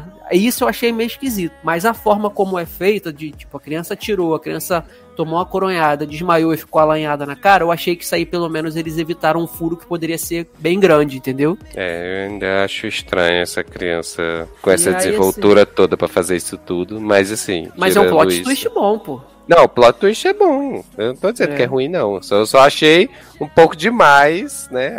A criança ter. Mas me surpreendeu, que eu não tava esperando isso, não. Até E porque a assim- criança tinha 5 anos, eu acho. eu E engano, agora, irmã. o que, eu, o que eu fiquei na dúvida é o seguinte: no final, acontece aquela situação toda, né? O que, que, que acontece? O, o- os filhos do policial, do xerife assassinado, tem um que fica enchendo o saco do outro que é casado, tem uma mulher e um, e um bebê, pra se Uhum. vingarem dela, né? O fantasma "Não, do, cara." De Dixon, né? É. Aí ele fala: Não, cara, pelo amor de Deus, para com isso, deixa pra lá, vida que segue e tal. Eu tenho uma esposa e um filho agora, então isso pode complicar pra mim e tal. Aí ele decide e vê com os próprios olhos como é que a Sandra Bullock está vivendo. E aí, numa conversa, ele fala assim: Você não tem pai, não? Nem mãe? Ela, não, eles morreram, mas, pô, vida que segue. E aí o cara pega essa frase de efeito pra ele, né? E fica bolado e resolve se vingar. Só que, nesse meio tempo, os pais adotivos da, da, da irmã dela não querem que, que ela tenha contato, né? Que nenhuma carta foi entregue pra irmã, a irmã não sabe, a irmã sofre um acidente de carro e tem alguns lapsos de memória de, de uma pessoa que ela não se lembra quem é. E eles conversando, né, em casa sobre se devem ou não aceitar a proposta do advogado de deles irem, os pais irem conversar com a Sandra Bullock para tentar fazer ela rever a irmã, eles discutindo sobre esse assunto, a, a filha deles, biológica, escuta e decide ir fuçar nas coisas do pai as cartas e acha as cartas todinha e descobre que realmente a menina tem a irmã dela adotiva tem uma irmã de verdade, né, biológica, e que precisa e ela se compadece, ela quer que a irmã conheça porque ela sabe que a irmã tá sofrendo com isso. E aí ela consegue marcar um encontro com a Sandra Bullock, né? Ele, ela liga, eles marcam um encontro e aí para falar, ela diz onde a irmã dela vai estar tá tocando e tal para Sandra Bullock ver. E o cara, o irmão desse que que fica bolado, que é o que tem a família, segue elas e sequestra essa menina achando que ela é a irmã da, da Sandra Bullock. E aí leva a menina presa, né? É, é, faz de refém, exige que a Sandra Bullock vai lá. E aí, quando ela chega lá, ela vê que não é a irmã dela, que é, é a outra menina, a filha do casal. E assim, cara, é. O, aí acontece tudo lá dele. Ela convence ele a não atirar na menina, né? Atirar nela e tudo. Aí os policiais chegam, a Viola che leva ela até lá o lugar e depois chama os policiais Eu pra. que a Viola chamou a SWAT, A SWAT. o FBI, É, a CIA. a polícia, a CIA, a Interpol. Aham, e aí assim, aí depois que controlam a situação, tem. Ela fica olhando a irmã, né? No, no- que é os pais adoti os pais da, da criança que foi sequestrada e a, a filha adotiva chegam lá e ela, a Sandra Bullock fica de longe olhando ela e a menina vem e dá um abraço nela. Eu não, eu não consegui identificar se ela se ela realmente continua sem saber que a Sandra Bullock é a irmã dela Mas se é ela aí já- que tá a brincadeira do filme. eu, eu não consegui saber. identificar. Pois é, cara. Mas achei eu, eu achei maneiro. que ela identificou. É? Eu achei, Eu eu, fiquei com essa impressão. Eu até fiquei tentado a achar isso, mas eu agora realmente eu não consigo identificar se ela achou ou não. Porque eu acho que se ela achasse, ela. pri- Primeiro, quando ela chegasse ali, a primeira coisa que ela ia fazer, ela já ia correr pra Sandra Bullock. E não aconteceu isso. E ela vem numa calma tão grande e abraça, tipo assim, como se fosse um agradecimento por ela ter salvo a vida da irmã, mas não como se fosse abraçando porque reconheceu que era irmã. Mas fica meio dúbio, e eu gostei disso, sabe? Gostei dessa Mas é, porque a gente nunca vai aí. saber se o abraço foi de alguma coisa que ela lembrou. Pra mim, também é tipo só o agradecimento dela É, ter salvo a irmã dela, entendeu? Uhum. Pra Sandra Agora, Bullock que, que significou muito mais. sim, Era um abraço sim. que tava preso ali durante 20 anos. É, e até porque a Sandra Bullock, ela fala desde de quando ela sai da, da cadeia, ela fala assim, eu, eu não, nem faço questão de retomar o contato, eu só quero saber se ela está bem, se ela tá vivendo bem, se ela tá feliz, sabe? Ela quer saber isso. Então, é, eu acho que pra ela o abraço ali, vendo que a irmã está bem, já basta, entendeu? Agora sim, aí eu fiquei nessa dúvida e tal. E esse filme é baseado numa, numa série, não é isso? Não é nem livro, eu acho que é série, numa série Sim. de TV. Uhum. Então, e aí eu não pesquisei ainda sobre. Essa série é minissérie, é uma temporada só e fica também, termina assim, ou tem continuação pra gente saber se É vai ter. minissérie. Ah, é minissérie. Então deve Aham. terminar do mesmo jeito também, né? Ou não. É. Mas eu, eu achei um, um- um bom filme, assim, diferente do, do Ataque dos Cães, né? Que, que para mim foi um filme ok, muita coisa que estavam falando e nada. Esse aí eu fui sem esperar. Assim, eu sabia que eu podia esperar uma grande atuação do Sandra Bullock, porque ela sempre entrega também, né? Não decepcionou, mas o filme, a história, como é levada, a situação, sabe? Todinha que te insere ali de você conhecer e tá dentro da, da vida de uma ex-condenada e tal, e depois o plot twist, pra mim foi. Isso valeu demais, cara. Foi um filmaço. Graças a Deus. Não, achei que foi bem legal mesmo. Gosto da Viola, né? É, Eu tinha caído aqui. O Viliano falando que não gostou tanto assim. Acho que ela tá bem. Acho que ela tem uma cena que ela brilha. E é isso. Qual é a cena que ela brilha pra você? Quando a- ela vai lá, a Sandra Brook vai lá pela segunda vez. Que ela faz o textão no Face. Que é quando a gente começa a imaginar que a Sandra Bullock não é culpada, né? É que quando o filme diz pra você que ela, que ela não é culpada. É. Eu falo assim, menino, não é culpada, bichinha, é vítima da circunstância. Mas é isso, gente. Então assistam aí, né? Filme É super levinho. tam- também, né, menino? Se ela deixa, se ela fala que foi a irmã que atirou, ninguém ia acreditar. E se acreditam, o conselho do telar vem, né? Ah, é. E aliás, a forma de que eles não botaram uma pessoa mais jovem pra fazer Sandra Bullock, só botaram uma franja na Sandra Bullock com aquela cara plastificada, olha, puxado. Ah, mas Eles seria, seguiram- seria, seria, Eles seria seguiram, um pior. padrão de, eles seguiram um padrão de drama coreano, né? Quando os coreanos querem fazer passagem de tempo, coloca uma franja e penteia o cabelo pra trás. Aí, fala, Não, mas o pior que ela pareceu que ela estava mais nova, porque, assim, ela tinha uma vida boa, vamos dizer assim, ela tinha uma casa, era livre. E aí é mais fácil você fazer uma maquiagem dela mais nova, porque ela no, no presente, a mulher está acabada, mas detenta, ela não tem cabelo é, é, tratado, não aqui. tem cara tratado, então, pô, é mais fácil, né? O quê? Oi? Não entendi o que, que você falou. Cortou pra todo mundo ou só pra você? Não, só pra mim, aparentemente. Tá. Não, então, eu tô dizendo que era mais fácil. Eu acho que nesse caso foi muito mais fácil colocar ela mesmo mais nova, com maquiagem e tudo, porque ela vivia bem, né? Era livre e tal, tinha sua vida. Então, assim, e no presente ela é uma conde- ex-condenada. Então ela tá acabada, não tem cabelo tratado, não tem pele tratada. Então Pra é muito tá mais acabada fácil. nas duas épocas.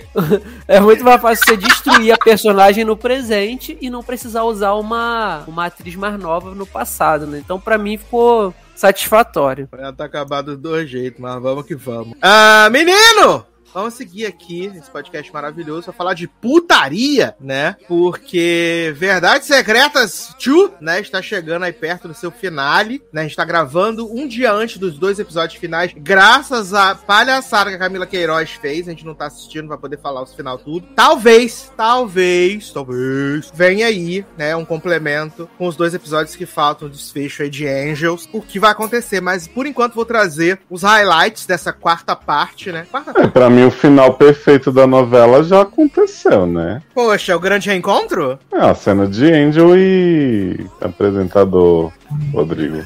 Rodrigo Júnior, né? apresentador e Angel.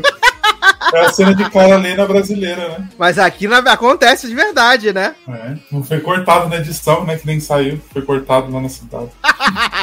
Menino, a grande barra, né, dessa quarta parte, assim, é que começou ruim, né? Desde a primeira parte começou ruim. E aí eles vão piorando o texto assim, que até tava conversando com a Erika, e a Erika falou que ficou pior, ah, que ficou pior o roteiro de Valsi do que os roteiros de ah, Ryan Murphy, viado. Erika falou, e eu concordo, eu concordo, que ainda faz ah, um sentido, entendeu? Ainda faz um sentido de que do- faz algum sentido as coisas que o Ryan Murphy escreve, né? Diferente do Valsi Carrasco. Porque ele vai só piorando o texto. É, eu já reclamei aqui em outras partes que a- as relações são muito estapafúrdias, né? São muito bizarras, muito bizonhas. É, tipo, tem o plot lá da menina Kiara, né? Que se apaixonou pelo DJ da balada em uma noite. Aí o cara descobriu que ela fazia book rosa. Aí o cara ficou puto, aí gritou, chorou. Aí no dia seguinte encontrou ela na balada, transou com ela, jogou dinheiro em cima dela, falou assim: é disso que você gosta, né? E aí no capítulo seguinte ele já tava apaixonado pela mulher dele, pela mãe dela. Que é a Paula Burlamac. Do nada, do nada. Você tava apaixonado por ela, desesperado. Aí tem uma cena que é uma vergonha, assim, né? Me disseram que acontece, mas eu achei uma vergonha. Paula Burlamac vai lá na, na, na balada e fala pro DJ assim: Ô DJ, tudo bom? Aí ela, ele fala assim: Ai, tudo bem. Aí ela fala assim: Não, menina, eu vou fazer uma proposta aqui pra você de trabalho, de um job, como modelo na agência. Aí ele fala assim: Mas eu não sou modelo. Aí de repente ela. Ah! Ah! Ah! Ah! ah", E sai correndo da balada. E aí, allegedly, ela teve um orgasmo. Só do homem falar com ela. Só do homem falar com ela, tá? Aí, beleza. Parece que já teve o plot lá que Vixe engravidou Lurdeca, né? Aí eles botaram o nome na criança de Drink, sim. Colocaram o nome Drink? da criança de Drink. Drink. Colocaram One, two, Drink. one, two, one, two, three, drink. Aí, menino, teve o plot que Lurdeca tava tentando minar o relacionamento de Visky com Joseph, porque ela quer ficar com Visky pra ela, né? Só que Visky não, não quer. Hum. Aí, Fiz que a Gogô, Visky... Meu Cara. Deus do céu. logado cast musical. e aí, menino, beleza. Fora isso, vocês lembram de Laila, né? Que tava... Ficou viciada em anfetamina em dois segundos, né? Tomou uma, já tava loucaça, né? E aí ela descobriu que Ariel tava pegando Blanche e aí ela decidiu acabar com sua própria vida, né? Aí ela morreu. E aí, o que que Blanche fez? Nada suspeita, falou: Ai, Ariel, essa casa aqui tá muito triste agora que sua mulher morreu, né? Vem e fica aqui na minha casa. Aqui na minha casa, somos amigos, tranquilo, tudo de boa. Aí, beleza. Aí Blanche tá lá toda feliz, fazendo planos com Ariel, que quer casar com ele, não sei o quê. Aí um dia Blanche humilha Visc, e aí Visc vai lá pra Ariel e fala assim: Blanche, que Deus comprimido pra sua mulher tomar. Blanche é culpada que sua mulher Tá. morreu. Aí Ariel fala assim: não, não pode ser, mentira, não sei o que, nananã. No fim, ele se convence, because no reasons. E aí ele forma um plano mega evil, né? Porque ele é sócio do Gabriel Braga Nunes na boate, né? Ele é sócio da Gabriel Braga Nunes. E ele fala assim: Gabriel Braga Nunes trouxe aqui uma grande proposta pra você. Aí Gabriel Braga Nunes fala assim: tá.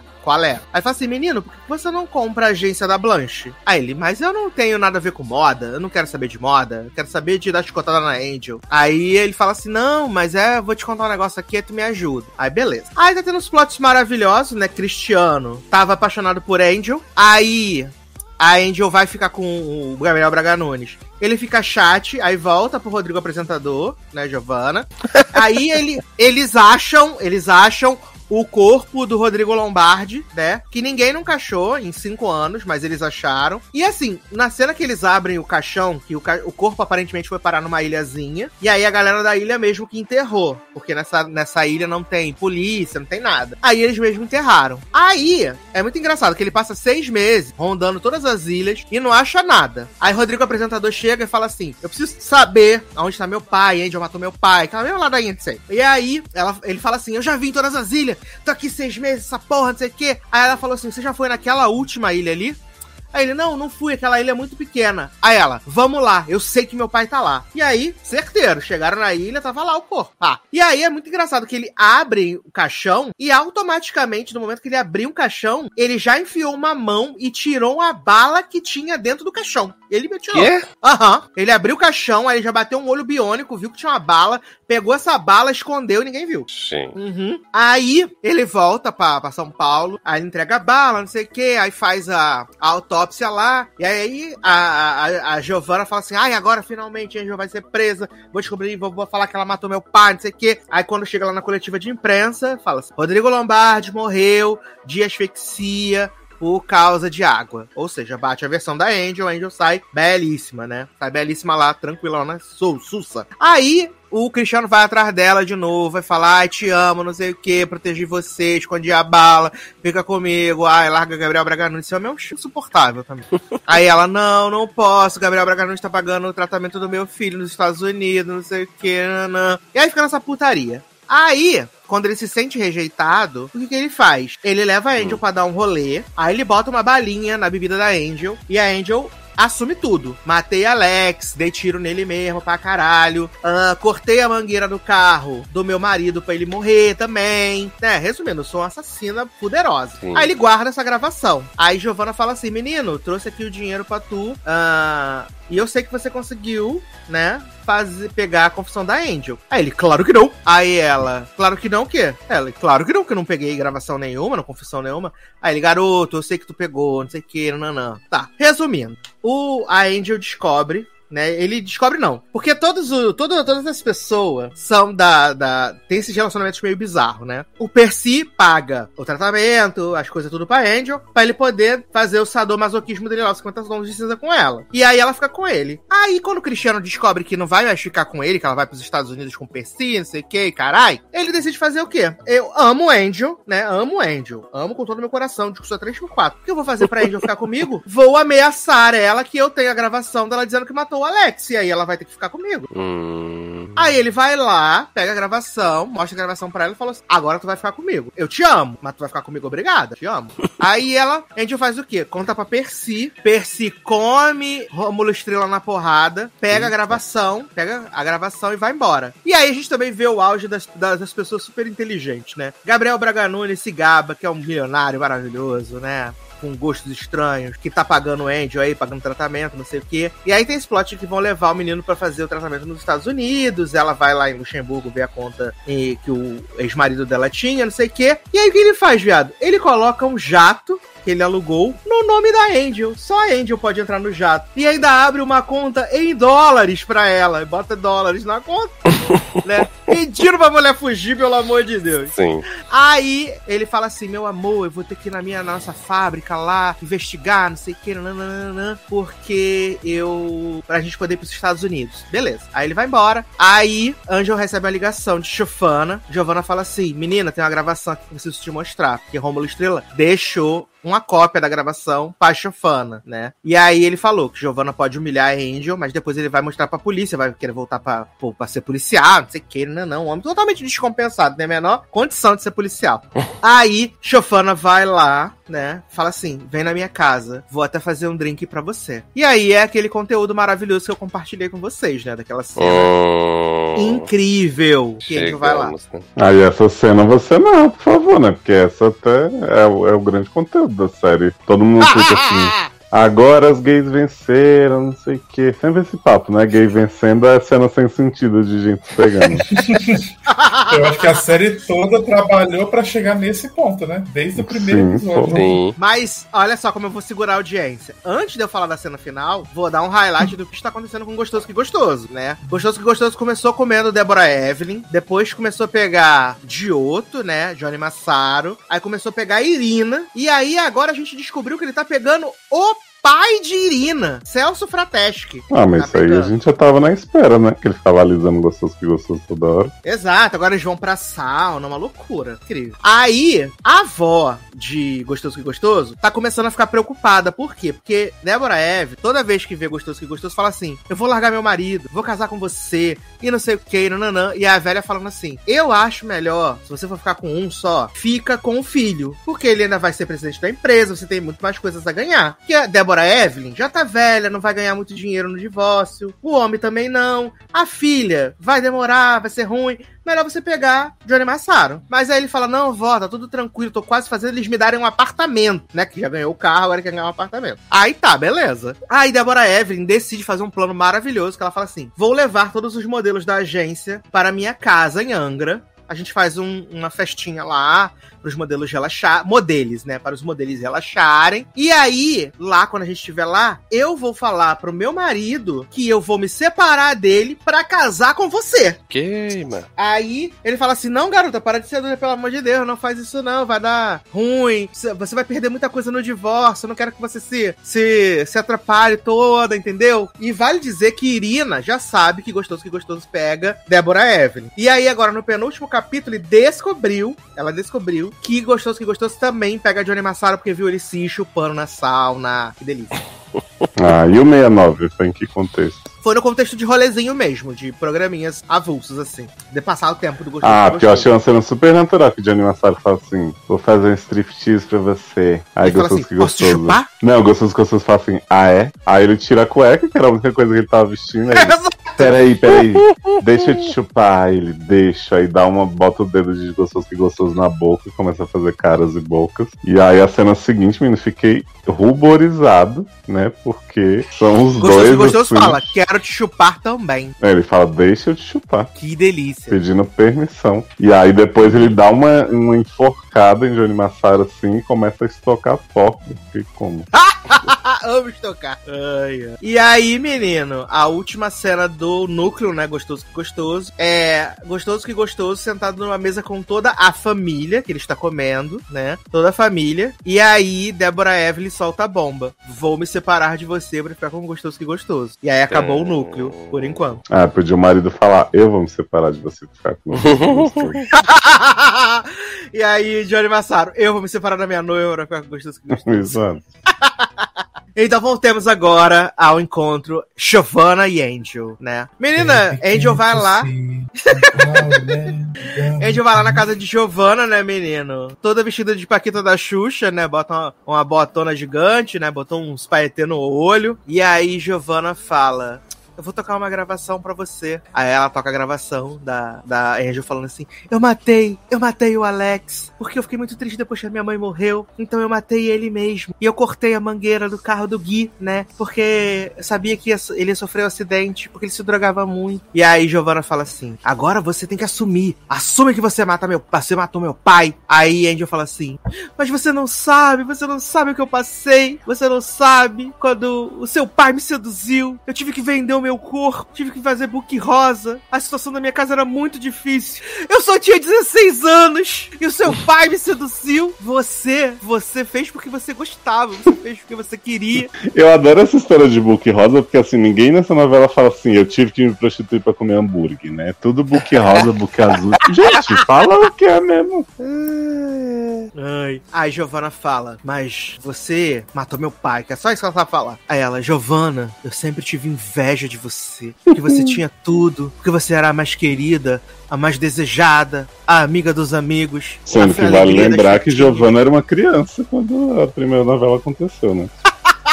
Mas era mais desejada. Era mais desejado. E aí Giovanna fala pra Angel assim. Aí ela fala: O que, que você quer? Eu quero que você ajoelhe. Aí é uma cena muito natural, assim, que a Angel levanta, sentada na mesa, ela levanta, vai andando assim, fazendo marcha atlética, né? Até o outro lado da sala. Aí ela ajoelha e ela fala: O que, que você quer agora, Giovanna? O que, que você quer que eu faça? Ela, eu quero que você implore. Eu Ela quero que você me falado, peça deixa de ajuda. chupar também, né? Não sabe pedir que nem gostoso que gostoso. É, muito mais prático. Exato. Ela fala: Eu quero que você implore. Eu quero que você me peça ajuda. Eu quero que você peça misericórdia. Aí ela: Giovanna, eu nunca vou te pedir nada, nunca vou te pedir ajuda. Sabe por quê? Porque eu te tinha lá em cima. Eu tinha você nos lugares mais altos. Eu achava você a mais incrível, a mais talentosa, a mais top modelo do mundo. E por que, que você me odeia? O que, que você quer de mim? A Giovanna ajoelha assim, fica de frente pra Angel. É, as duas estão ajoelhadas na chão, né? Nessa cena. Exato. E aí ela fala assim, porque eu te amo. E aí começa a Agora tocar Britney Spears. coração.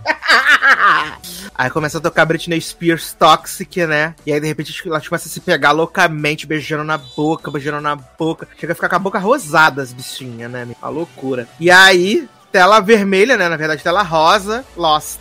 Acabou. E aí faltam dois episódios agora. E se eu tiver assistido e gravado outro bloco, você vai ouvir agora. Se não, acabou mesmo. Só É, não. eu acho que a série tinha que ter acabado aí, assim. Nossa, se fosse Pra deixar os certo. fãs ávidos, né? Uhum. Sim. Aí voltava a terceira aberto, né? temporada com outra Angel continuava dessa cena. Adoro! Ia ser maravilhoso. Ia ser maravilhoso. Mas assim, stay alert, tá? Aí vamos Se exaltar o nível de atuação dessa cena, assim, porque as duas estão realmente incríveis. Maravilhoso. Aí você pensa, né? As pessoas ganham um salário pra fazer a atuação, né?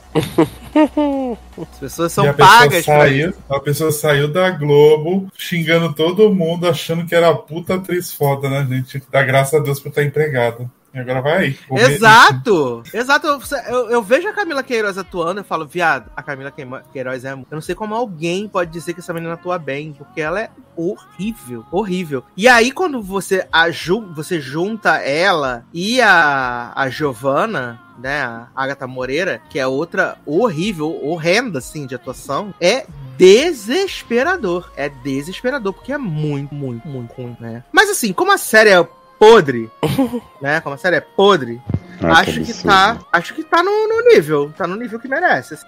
Menina, e eu não sei se você comentou em alguns logados uma cena maravilhosa aqui. Eu vi que Giovanna pega dois Michel avulsos pra fazer um monange. E aí depois disse, disse assim, cena super sensual, não sei o que. Eu, eu achei bizarra, escrota. É que a Giovanna tem esse fogo muito intenso, né? Ela é Ah, uma sim, pessoa é muito muito sexualizada. né? É, ela é muito intensa, tanto que sempre, sempre que podem eles jogam na, na roda na roda na rodinha, né? Que teve uma despedida de solteiro com 18 pessoas e Giovanna foi a alegria da festa. Hum, 18 homens, né? E ela essa coisa muito fogosa, né? Então, ela tava chat, né, com Rômulo Estrela, e aí ela decidiu não chamar um book azul apenas, mas dois book azul, né? Tadeu, que agora tá num romance aí com Lua, né? Um grande romance que começou do nada, e chamou um outro modelo avulso, né? E aí uma cena sensualérrima, assim. É que o pessoal fala assim, ai, que vai ter várias cenas de sexo, não sei o quê. É só constrangedor, é só,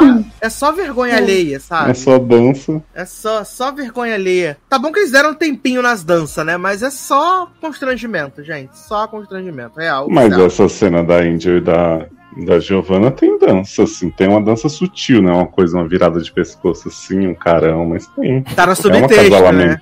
Uhum. Entendi. Faz sentido, faz sentido o seu subtexto da trama, né? Uma trama recheada dessa. Mas aí, agora é real. Se tudo der certo, eu conto pra vocês ainda nessa edição, o final, né? Que aconteceu. De Verdades Secretas. Mas se não, na última edição do ano, nossa Retropop, eu, né, passo o conto fecha a régua pra vocês. Conto o desfecho Ah, que o que é um- preparou pra Camila Queiroz. A retrospectiva desse ano merece, né? Ter verdade secreta.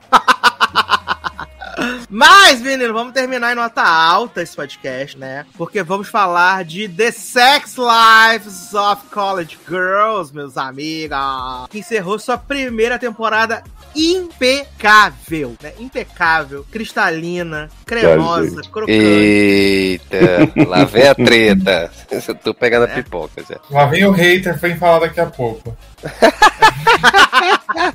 tá, você silencia ele. Não dá local de fala. Eu não posso silenciar a GLS, senão vou dizer que eu tô sendo homofóbico. Ai, ai. Mas vamos falar aí, a gente falou bastante, né, durante a temporada. É, a gente chegou até ali, mais ou menos, quando teve essa coisa do assédio sexual ali que rolou no Catula, né? E que a Bela decidiu fazer ali junto com o Centro Feminino, né? Fazer essa denúncia. E, cara, é, pra mim, essa reta final, né? Esses foram, acho que cinco episódios, né? Foram três e depois dois. Cara, foi muito bom. Foi muito bom. Foi muito bom. Eles foram engraçados, né? Porque a gente tem. Acho que o plot da, da menina Chalamet. Ele acaba sendo um plot bem engraçado, né? Primeiro, ela dando pro Nico 3x4, chegando atrasada, ficando com infecção, não sei o quê. Depois o plot da cola também, da prova, que é maravilhoso também. Bichinha perdendo as folhinhas no banheiro. Ah, então acho que tem essa coisa mais cômica, né? A gente tem a Leighton, que tá nessa, nessa briga com ela mesma, né? Porque ela claramente tá apaixonada por Lily Caminhoneira, né? Tá claramente apaixonada por, pela Lily Caminhoneira, mas ela tem muito medo de ser rotulada e julgada pela sociedade pelo que ela decidir, né? Então ela fica nesse conflito aí o tempo inteiro. Ah, a menina Ashless, né, menino? Tem essa grande arco de redenção aí que ela vê que a, a sua Mames é sua amiga, na verdade, né? Não é sua rivalha. Ela tem essa, esse arco de conciliação. E, Que cara, eu Ashley, garoto? bem- O nome da mina é Whitney. O Ashley é as mulheres mas da que fraternidade falei. que ela conheceu. Mas é o que eu falei, Whitney. Ah, foi? Ouvi Ashley. Foi, você que tô errado. Entendi. tá com Ashley na cabeça. E aí tem esse plot, né? Que o Whitney fica aí com essa reconciliação. E tudo começa essa segunda metade no grande jantar do dia dos, do, do final de semana dos pais, né? Que elas vão lá e Sim. o Whitney fica falando: ai, não, vamos esperar meu pai, vamos esperar meu pai. Os pais de Bella achando que ela estuda, sei lá, astrofísica, física quântica, né?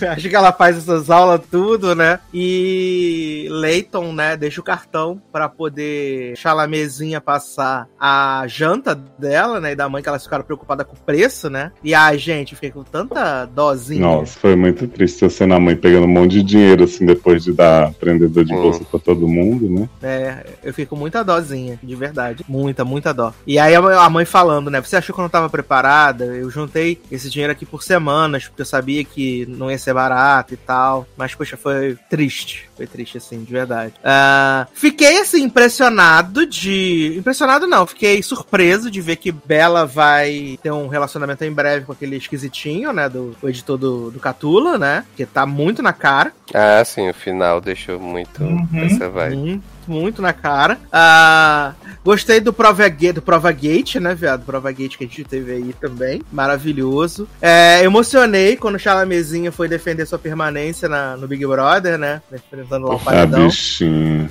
Bob da, É, né? Bob da Kimberly. A gente, a Kimberly é uma. Eu não gosto dela no começo, mas ela vai crescendo tão legalzinho o personagem dela, né? Que no final eu tô amando a bichinha. Nossa, eu amo ela. desde o começo. Vocês ficaram falando que Eu ela era menos interessante, eu quase enforquei vocês. Não, eu acho o começo dela é meio ruim, que ela é meio chata, É, mas ela fica, vai exato. passando os episódios. Não, no vai primeiro melhorando. episódio ela é vergonha alheia, né? Porque ela fica tentando se aproximar dos colegas, mas depois que ela dá uma chamada nos clientes lá que estão jogando lixo, ela só cresce. Ela vai Exato. melhorando. Depois, quando ela fica quicando o tempo todo, né? Nossa, cenas incríveis também. De parabéns esse moço ex da Sabrina aí, viu? Né? Porque olha. personagem escrotaço, Conteúdo, mas né? as cenas. É, o conteúdo muito bom. Exato. Mas quero ver vocês, gente. Vocês acharam aí? Conta pra nós. Vai lá, Zanon. Ah, então, gente, é o que eu já falei aqui. Eu acho que é uma série muito boa, é uma das minhas preferidas desse ano. Que eu acho que ela é leve, ela tem temas legais, tem diversidade, tem tudo de um jeito tão gostoso de assistir. E as protagonistas são ótimas, assim, todos os. Os plots que tem, assim, são, são bons, são de um jeito bem tratado. Até o plot da sapatão, né? Que todas. Tem, sempre tem uma sapatão, tem um plot ruim, né? Mas eu acho desse tão legal do jeito que é feito, tipo, da menina que tá no armário, que não quer sair do armário, que não quer mudar. E, tipo, tá tudo bem ela não querer mudar a vida dela, ela pode ser no armário, a outra tinha que entender também, como ela tem que entender a visão da outra. Então, acho que foi, tá sendo feito de um jeito muito legal. A amizade que é construída entre as quatro, assim, não é de uma hora pra outra vai passando esses 10 episódios, eles vão crescendo mais, assim. Eu acho que só tem coisa boa, assim. Eu acho que a Bela começa muito forte na, na série, só que no, depois do lá pro meio, eu acho que as quatro conseguem. Eu acho que menos a. Como é que é o nome da menina? A filha da prefeita lá, da. da... Whitney. Whitney A ou, Whitney. ou Ashley. Que Leócio, que Leócio fica falando que é Ash. É. A Ashley. Eu acho que a Whitney ela dá uma. Eu acho que o menos interessante é dela. E eu acho que ela se perde um pouco depois Uhum. que acaba o É porque eu acho que o plot dela é menos interessante, né? É. Sim, E sim. também acaba rápido, né? Que agora não tem mais o que ela ter, né? Eu acho. Não vejo nada em aberto pra ela. Enquanto da Bela eu consigo ver ela crescendo na parte da comédia, né? A Mindy Kaling, né? Colocando ela mesma na faculdade. Tem a da, da Leighton, que acho que pode ser que saia do armário. E tem a relação lá com a Dashin Lily. Tem a. Tem a Chalamet também, que agora vai ter esse plot todo da faculdade. Eu acho que o da Whitney é o que menos interessante, mas eu gosto ainda de assistir por causa das outras. Não sei se, se ela não tem uma, uma trama melhor assim, se ela vai continuar. Mas eu acho que é tudo bom, Uhum. muito bom, assim. Não é tipo a série mais foda, mas é uma série super gostosa que você vê passar rapidinho, você nem sente passando o tempo. Então é muito legal de assistir mesmo. É sobre isso. E os que o Léo falar de coisa ruim, não acreditem. E aí, Léo? Ah, achei que tu ia falar, tava aqui guardando. Não, vou deixar você falar mal pra depois eu voltar a falar bem. Depois eu, eu, eu, Menino. eu não vou falar mal, eu, eu gostei bastante da Exato. série. Acho que eu gosto mais da, da reta final do que do começo, assim. Eu acho que ela é uma série que ela. Até por ela ser muito curta, né? Então, assim, não posso nem dizer que ela enche linguiça, mas ela tem cenas de, de diversão, assim, descompromissada muito boas, né? Então, tipo, a, a Whitney tem um negócio que ela conhece as Ashley tudo da fraternidade. A Leighton tem toda, todas as militâncias do, do centro feminino, que ela fica meio que trollando as meninas e tal. É, a, a- eu acho que a Kimberly, pra mim, ela, ela é que tem o arco mais certinho, sabe? Tipo, ela anda um pouquinho a cada episódio. Tipo, tem coisas diferentes acontecendo com ela, e ela vai nessa história do romance com o Nico, ela vai nessa história da prova. Então, assim, eu vejo um desenvolvimento contínuo pra ela. As outras eu acho que elas ficam bastante estagnadas em alguns momentos. E é até estranho falar isso, porque é uma temporada muito curta, né? Mas assim, a Leighton eu acho que ela cresce muito no final, por conta da Midori, né? Adore essa menina, Midori, Dashin Lily, porque você começa a entender realmente essa questão dela não querer sair do armário, ah, por ser popular e não querer mudar a vida dela, definir isso, porque eu acho que no começo ela só fica meio que repetindo isso o tempo inteiro e fica meio cansativo. Depois, quando a menina entra na questão e tipo, ela fala assim, ah, eu não quero ser a pessoa que se veste de um jeito, se comporta de não sei o que, e a, a Dashin Lily fala assim, você tá me descrevendo, né? Isso que você não quer ser de jeito nenhum sou eu. E são cenas muito boas, assim, as atrizes estão bem, você já tá apegado a elas, então eu comecei a, a entender melhor a, jornada, né? Como diria Lumena da Leighton aí. Mas, por exemplo, a Bela, eu acho que ela, ela. Eu gosto muito dela, tá? Eu acho ela muito engraçada e o negócio de ficar sempre falando de tanquinho dos outros, né? Não cansei ainda. Mas eu acho que pra realmente acontecer alguma coisa com ela que você diga assim, ah, essa personagem está caminhando pra algum lugar, é só nesse plot do assédio, assim. Porque até então ela é alívio cômico total. Não, não vou dizer que é um, um alívio cômico ruim, mas, tipo, eu só realmente comecei a me importar com ela quando acontece essa história do cara que, que vai, encoxou ela, tentou, né, mostrou o pinto, o pinto duro que ela fala que o outro amigo ficou revoltado pra, pra Carla, né, que era a parceira lá dela de sketch. Então, assim, eu acho que ela demora e a Whitney, coitada, eu curto as cenas de comédia dela, né, ela faz correndo na esteira contra o cara da Fret, mas plot a bichinha fica muito no, no zero a zero, porque esse romance com o treinador no começo é, é só isso, ele escondendo dela e dizendo vai largar a mulher, não larga. Quando ela acaba, fica muito esquisito porque o plot dela continua em torno disso. Acho que a única coisa que ela tem mais diferente é a coisa do pai, né, que não vai lá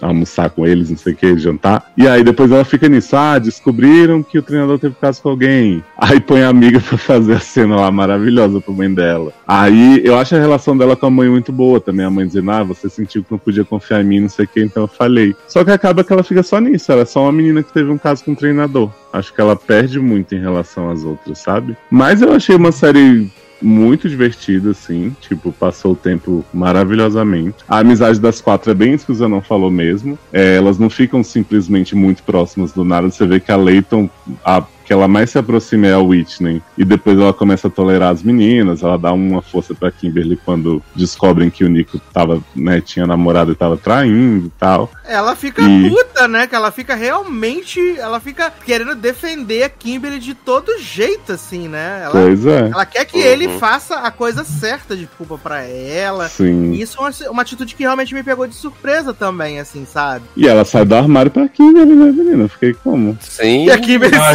importante.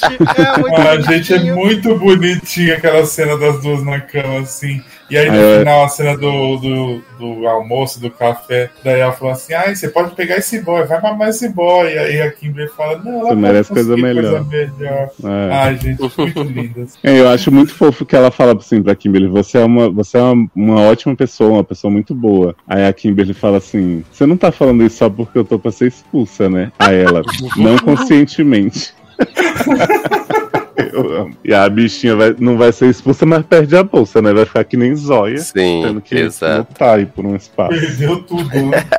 Exato. A pobre velha. Ai, ai, ela perdeu a bolsa, né, a bichinha. Uhum. Agora, como é que ela sim. vai fazer pra conseguir 36 mil doll, né, viado? Tem que Sim. fazer book rosa agora. Vai ter que passar no cartão da Leighton, gente. Ai, cartão plot que eu acho um saco também, esse plot da Whitney com a mãe, né, gente? Podia ter feito um.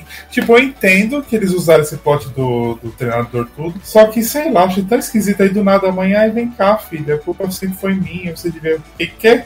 Ah, eu achei fofo porque assim, você vê que elas têm uma relação meio. Quando a gente conhece a mãe, ela é toda. Né, ah, você vai ficar com as pessoas mais influentes e tal. E aí depois você vê que ela é uma mãe preocupada e não sei o que. Só que eu acho que também ficou muito presente. As coisas da Whitney foi tipo assim, meio que batendo na mesma tecla. O jantar com os pais, esse episódio e o primeiro era tipo a mãe meio que fazendo a mesma coisa. Hum. Exato. Mas eu amo, eu amo a mãe brigando com a treinadora, né? Na, na webcam. ai, maravilhoso. E você vê que a Whitney fica toda feliz quando as meninas vão no jogo. Sim. Sim. E elas falam, a gente, só, a gente só veio dar um apoio moral, não vamos torcer. De repente estão lá elas gritando, é pênalti, porra, não sei o que, resolve isso aí, caralho. É muito engraçado. Sim. elas embarcam, elas falam que só vieram fazer ali o tailgate, mas nada, né? E de repente elas já estão envolvidas, cara. Eu achei isso muito legal, assim. é, Do fato de. Porque poderia cair no, no- na obviedade da rivalidade feminina, né? Por serem personalidades Sim, diferentes, sim. né? Uhum. E aí acabou que a Mindy, a Mindy lá e o Justin, né, os showrunners, os roteiristas, eles optaram por fazer essa abordagem onde não existe isso, né? Elas só são meninas de universos de, de mundos muito diferentes, mas que aquele momento ali vai unir elas de, de certa forma. Então, Uhum. ah, Não, e eu acho que a, a Mindy ela tem um mérito, assim. A gente falou de Sex and the City antes, né? Da forçação pra, pra parecer diversa, não sei o quê. Uhum. E você vê que essa série ela, ela trata muitos temas, né? Ela tem a questão do centro feminino, que ela até dá uma debochada das questões, mas ao mesmo tempo ela tá tratando. Ela tem as coisas tipo, acredite nas mulheres, do pessoal se unir lá quando. Quando a Bela denuncia e tal. Mas ela em nenhum momento parece assim, ah, que tá se esforçando muito, sabe? Pra tratar Uhum. dessas coisas. Tipo, realmente essa- é- são questões que estão lá. É um ambiente que. Tem um episódio que eu acho maravilhoso, que é quando as meninas do centro feminino vão na, na festa da fraternidade e o Nico fica assim, tipo, olha, a gente tá jogando esse negócio aqui de cerveja, mas é tudo controlado, não sei o quê. Aí ele fica evitando gatilhos com elas, é maravilhoso. Eu acho que assim, esse tipo de série, eu tava falando no Twitter mais cedo, que é um tipo de série que eu acho que é muito, tá muito em falta, tanto de ambiente universitário, quanto essas coisinhas mais leves mesmo. Você vê que a série não quer fazer um grande drama o tempo inteiro. Sim, ela tem exato. cenas de drama, mas no geral é tipo, vamos curtir a vida. Eu acho que esse tipo de série tá muito em falta, né? Tipo, se você pegar, sei lá, até o Nunca, né, que é a versão high school dessa série, eu diria, ela é um pouco mais pro drama do que é Sex Lives of College Girls, né? Então, é, eu indico sempre Greek, né? Que é a série que quase ninguém viu e nem vai ver porque não existe no streaming. Que é isso, é a universidade com nerd, né, conhecendo gente de, dessas casas de fraternidade, não sei o que, tem umas políticas meio bizarras. E eu queria muito que tivesse mais coisas desse tipo. Eu também, voto com o relator. É sobre voto isso. Com relator, re- voto com o relator real. E aí, Taylor, pra gente terminar enaltecendo, divulgando. Não, mas acabou falando, mas ele falou super bem. Exata, é, exatamente. Mas eu achei não ia falar mal. pior. É porque, é porque, é porque vocês falaram muito bem, como se, tipo, a perfeita sem defeitos. E pra mim ela tem um monte de defeito, mas tudo bem, é sobre isso, né? Eu acho que as Sobre, qualidades superam os defeitos. Exato, exato. Eu, é, eu, acho que é, é, eu acho que é muito isso, assim, assim. A, a- são plots simples, são histórias é, tranquilas, mas eu acho que pra mim o que me ganha são as, são as atrizes e as personagens. Sabe, assim, é, teve uma coisa que tu falou que foi a, que- a questão da diversão descompromissada. E que eu acho que pra mim a série é isso, assim. Eu, eu vou assistir a série procurando me divertir e sem compromisso, sem coisas mirabolantes e tal. Tanto é que, assim, os plots que acontecem durante a temporada, você tem, assim, assim acho que 95% deles você sabe o que vai acontecer, como é que vai desenrolar aquilo ali e tal. Mas, assim, eu acho que as atrizes é, ganham muito, né, fazem a série ganhar muito no carisma, porque, assim, é, você consegue ver ali situações reais e você consegue é, se identificar com as personagens e torcer por elas, assim, em plots que são super simples. Então eu acho que isso é o, é o mérito da série, né? Fazer você se divertir e embarcar ali na, naquela, naquela amizade, que assim, é realmente vai crescendo, né? Não é nada forçado, assim, não é tipo elas eram super desconhecidas e viram super amigas, né? Elas viram amigas, eu acho que no final da primeira temporada elas ainda estão nesse processo de, de, de amizade, assim, de construir amizade, porque eu acho que muito dali tem pelo fato delas morarem no mesmo local, ali no mesmo quarto, né? Então, querendo ou não, você é obrigado a conviver com elas, mesmo quando você não quer, né? Então, assim, tanto é que, tipo, a, ce a cena do último episódio da, da Leighton, né, saindo do armário pra, pra outra, pra Kimberly, tipo, ali eu acho que demonstra muito que que elas estão crescendo na amizade delas, sabe? Então, e é muito bonito vocês acompanhar, porque tem esse revezamento entre elas, né? Tem hora que a Kimberly ajuda a Leighton, a Leighton vai lá e ajuda a, a Whitney, a Whitney vai lá, né? Então, assim, tem esse rodízio delas, assim. Vou, é, eu, pelo menos, quando assisto, eu não consigo ver, ah, essa é mais próxima dessa e essa outra é mais próxima da outra, sabe? Não tem isso. Eu acho que elas quatro se revezam nessa amizade quando elas precisam. E isso, para mim, é um,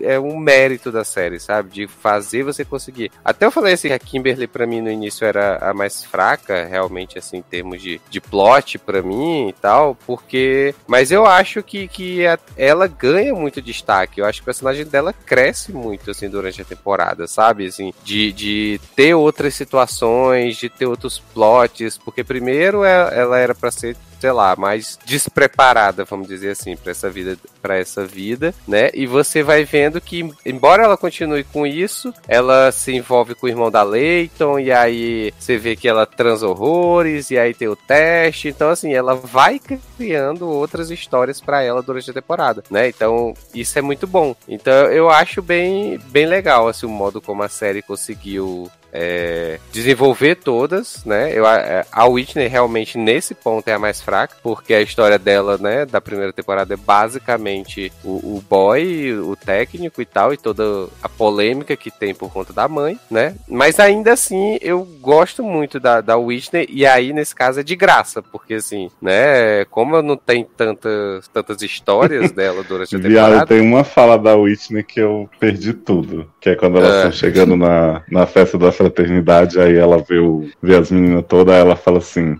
There is some serious get out shit. Tipo, muito porra isso aqui, né?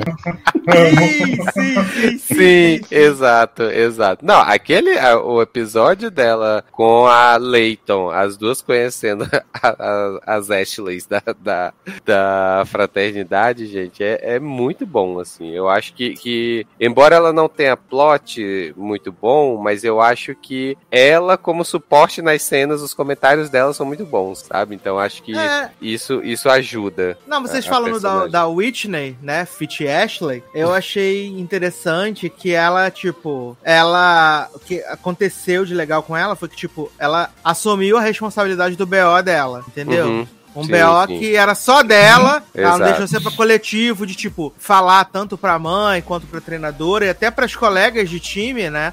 Que ela Uhum. prejudicou as colegas de time, porque foi demitido não só o cara, como a, a mulher também, sabe? Sim, Então, eu achei que foi uma atitude muito madura dela de, de assumir essa, essa responsabilidade. Ah, mas ela só assumiu pra mãe, né? A treinadora continua demitida. Não, mas ela falou pro time, né? Também. Ah, mas o, mas o, tipo, o negócio que a treinadora foi demitida porque protegeu ela pra imprensa. Sim, Ela falar pro time e o time dizer, ah, que, que dó, né? Ano que vem a gente ganha. Achei meio. né? Não, mas tô falando que ela assumiu. É, uma, Ah, é não, um tudo jeito de, bem. De assumir a responsabilidade. É, pra mim É. assumir seria ela ir na imprensa e falar, "Ah, comi mesmo. Garoto, respeita ela. É. Respeita ela. Ai, ai. E também vale dizer, viado, a minazinha que é cadeirante. Puta que pariu. Maravilhosa. Ela é Maravilhoso. muito engraçada. Sim. Quem Quando é a- Julian perto dessa influencer, né? Viado, quando ela tá. Quando elas estão. A, a Leito tá dando um passa fora no Nico. E aí tá elas encostadas na porta. e aí a- abre a porta, ela. Vocês ouviram? Não, claro que não ouviu, mas passa lá assim. Ela, eu tava lá de longe e ouvi tudo. Ela passa Eu amo que- assim, ao. Eu amo que a, a Kimberly fala assim, ah, tô me sentindo mal que, que eles estão brigando por minha causa. Aí as outras meninas falam assim, ah, ela não falou isso, né? Aí a Leighton grita lá dentro, você dormiu com a Kimberly. Sim, é muito bom. Ela tem umas sacadas muito boas, assim. Como o Leos falou, desde Greek tava faltando uma sériezinha de faculdade top, assim. Uhum. Uhum, É, uma coisa da série que eu acho realmente ruim, tá? Não quero polemizar, que é o título. Eu acho que ela podia se chamar só College Girls. Tipo, não Exato. precisava Sex Life. Até porque Ah, tem sim, bem verdade. poucos sex lives atualmente. Exato, não tem Verdade, Sex Life, eu acho que é sentido. um título que super, tipo, deixa a série. Até pra você buscar essa série é difícil, assim. Parece que você tá procurando pornografia. Mas tudo bem, né? Mindy tá aí. Não sei se quiseram colocar nessa parte pra chamar atenção, né? Pois pra, é. pra série, mas que não precisava realmente, né? Exato, exatamente. É muito mais College Girls do que Sex Life. Muito Uhum. mais. Mas eu amo como eles naturalizaram a nudez na série, assim, tipo, tem aquela festa que a Bella e a Kimberly vão que tá o povo passando com as pirocas balançando no fundo. ah, e as cenas de Nico também tá lá, né, com a bunda pra jogo. Sim, sim. É isso. Bem massa. Menino, tem uma cena de Leighton e Dash Lily que eu fiquei chocado que elas estão se agarrando no quarto de hotel. Dash Lily enfia a mão dentro da calça de Leighton e fala assim, Brasil, o que, que é Angel jogando perto disso aí? Olha A. Loki como? Gritando energia, né? Uhum. Ai, ai. Nossa, só teve uma coisa, né? O David Guetta ali, feroz. Maravilhoso. Mas então ficam aí as boas energias, né? Que a segunda temporada também volte nesse mesmo nível. Mas podia ser duas temporadas por ano, né? Podia ser no lugar de Gossip Girl. Uhum. Podia pegar todo o personagem de Gossip Girl e colocar lá, né? Sim. É, exato. Podia cancelar Gossip Girl, inclusive, e deixar só Sex Life, né, menino? Já abaixo a gente vai ter que aturar Raised by Wolf, né? Que volta aí agora em fevereiro. Faz um Ah, spin-off gente, de. A de- gente, a gente é muita gente. É, eu não vou, no caso. Podia fazer spin-off de Max e Audrey sem Aki na, na Essex, né? Contracendo com meninos. Sim. Exato. O preconceito com Olivia Rodrigo. Exato. Que Chato. absurdo. Só A pior. mulher do ano, vocês aí.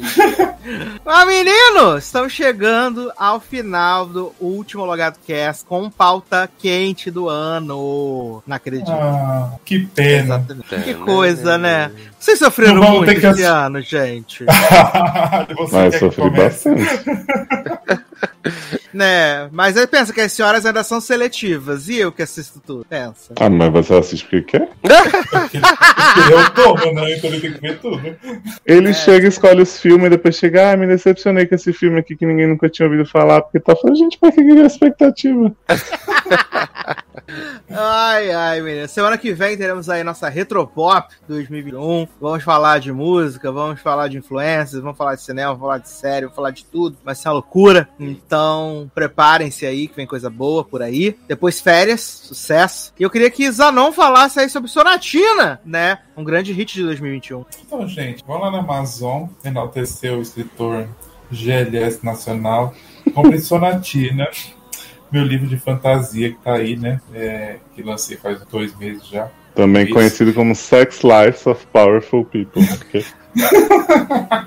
Tem uma sex scene, mas nada demais, gente. Coisa bem soft, soft porn. Que... E vão lá enaltecer, depois deem a nota na Amazon, que isso ajuda muita gente. Eu falei, a hora que bater 100 avaliações, faça um vídeo dançando K-pop. Pode ser Amo. E- Falta um vídeo, graças a Deus. Nua! chegaram um vídeo fazendo striptease. Ah, mas Tirando aí eu só faço quando cueca, bater né? 3 milhões, eu faço, né? Fico só de Tirou a cueca, ficando apenas de calcinha e cueca. Ah, e escrito Sonatina na bunda. É, Sona numa banda e Tina na outra. O, o O do som eu coloco no meio. Amo. Olha, menino, acabou de chegar aqui a informação no meu zap que Grey's Anatomy volta dia 24 de fevereiro, né? Mas nem foi ainda. Com um maravilhoso crossover event com Station 19, E Owen morreu? Vamos descobrir essa info. tá? Ah, pelo que eu andei olhando aqui as matérias do TV Line, não morreu ninguém não, né, gente? Morreu ninguém. Mas, gente, era fake news. É, não morreu ninguém, aparentemente. teve. Tirou a morte, deixando apenas a vida. A vida. É, E saiu a- a, você? Ah, a vencedora de Canadá Drag Race, que é spoiler. Saiu, Não, verdade. porra, Não. Vou ficar quieto. Mas e aí, eu já descobri quem ganhou o Masked Singer. Mas, gente, você perguntou pra gente. Não, eu falei que eu sabia quem ganhou, e você falou, revelou quem era o segundo lugar, pra poder acabar com todas as surpresas que eu poderia ter. Mas o Zalão já tinha revelado. Não, eu não Tinha? falei nada, eu não sabia. Eu perguntei. Falou sim, você é falou. Todd- Era o Todrick mesmo? É, então, porque tava todo mundo desconfiando, mas não que era verdade. Não, eu só confirmei, viado. Eu, hein? Hum.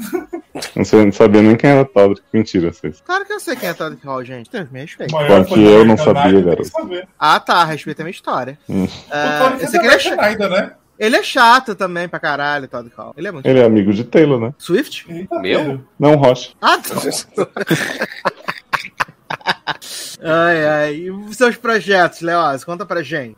Ai, menino, tô aí com dois livros também: The Sex Life of the Time Traveler, né? Que é Entre Tempos, e o Amanhã Pode Esperar, volume 2. É, tô em duas antologias, Histórias Não Contadas da Magia e Edifício Litera, e lá nos Vereadores com SED, né? Dando conselhos para as pessoas, é, às vezes falando de séries, talvez role uma live aí de Miranha, né? Sem volta para casa, fiquem ligadinhos nas redes, que a qualquer momento pode surgir uma surpresa. Amo, amo. Ah, lembrando que você pode apadrinhar, logadinho, né, no PicPay. Assim, gente, a preferência é pelo PicPay, porque o padrinho agora tá cismou de não repassar os valores, né? Ih, Então, PicPay, Perdeu tudo. forma Teve número golpe. um, assim, né? Vem aí pro PicPay. Se você, se você quiser até mudar do padrinho pro PicPay, também pode, tá sucesso demais, liberado. É, É, e Leandro- já cancela o padrinho, né? Exato. E Leandro pediu pra lembrar do Pix, né, menino? Que aí é contatologado.gmail.com. Você pode fazer o Pix aí, né? Do tamanho que você Aí quiser. você pode delícia. pegar o corpo de Leandro, né? Aí você manda mensagem pra mim no Instagram ou no Telegram, pra poder avaliar, fazer a proposta, tá bom?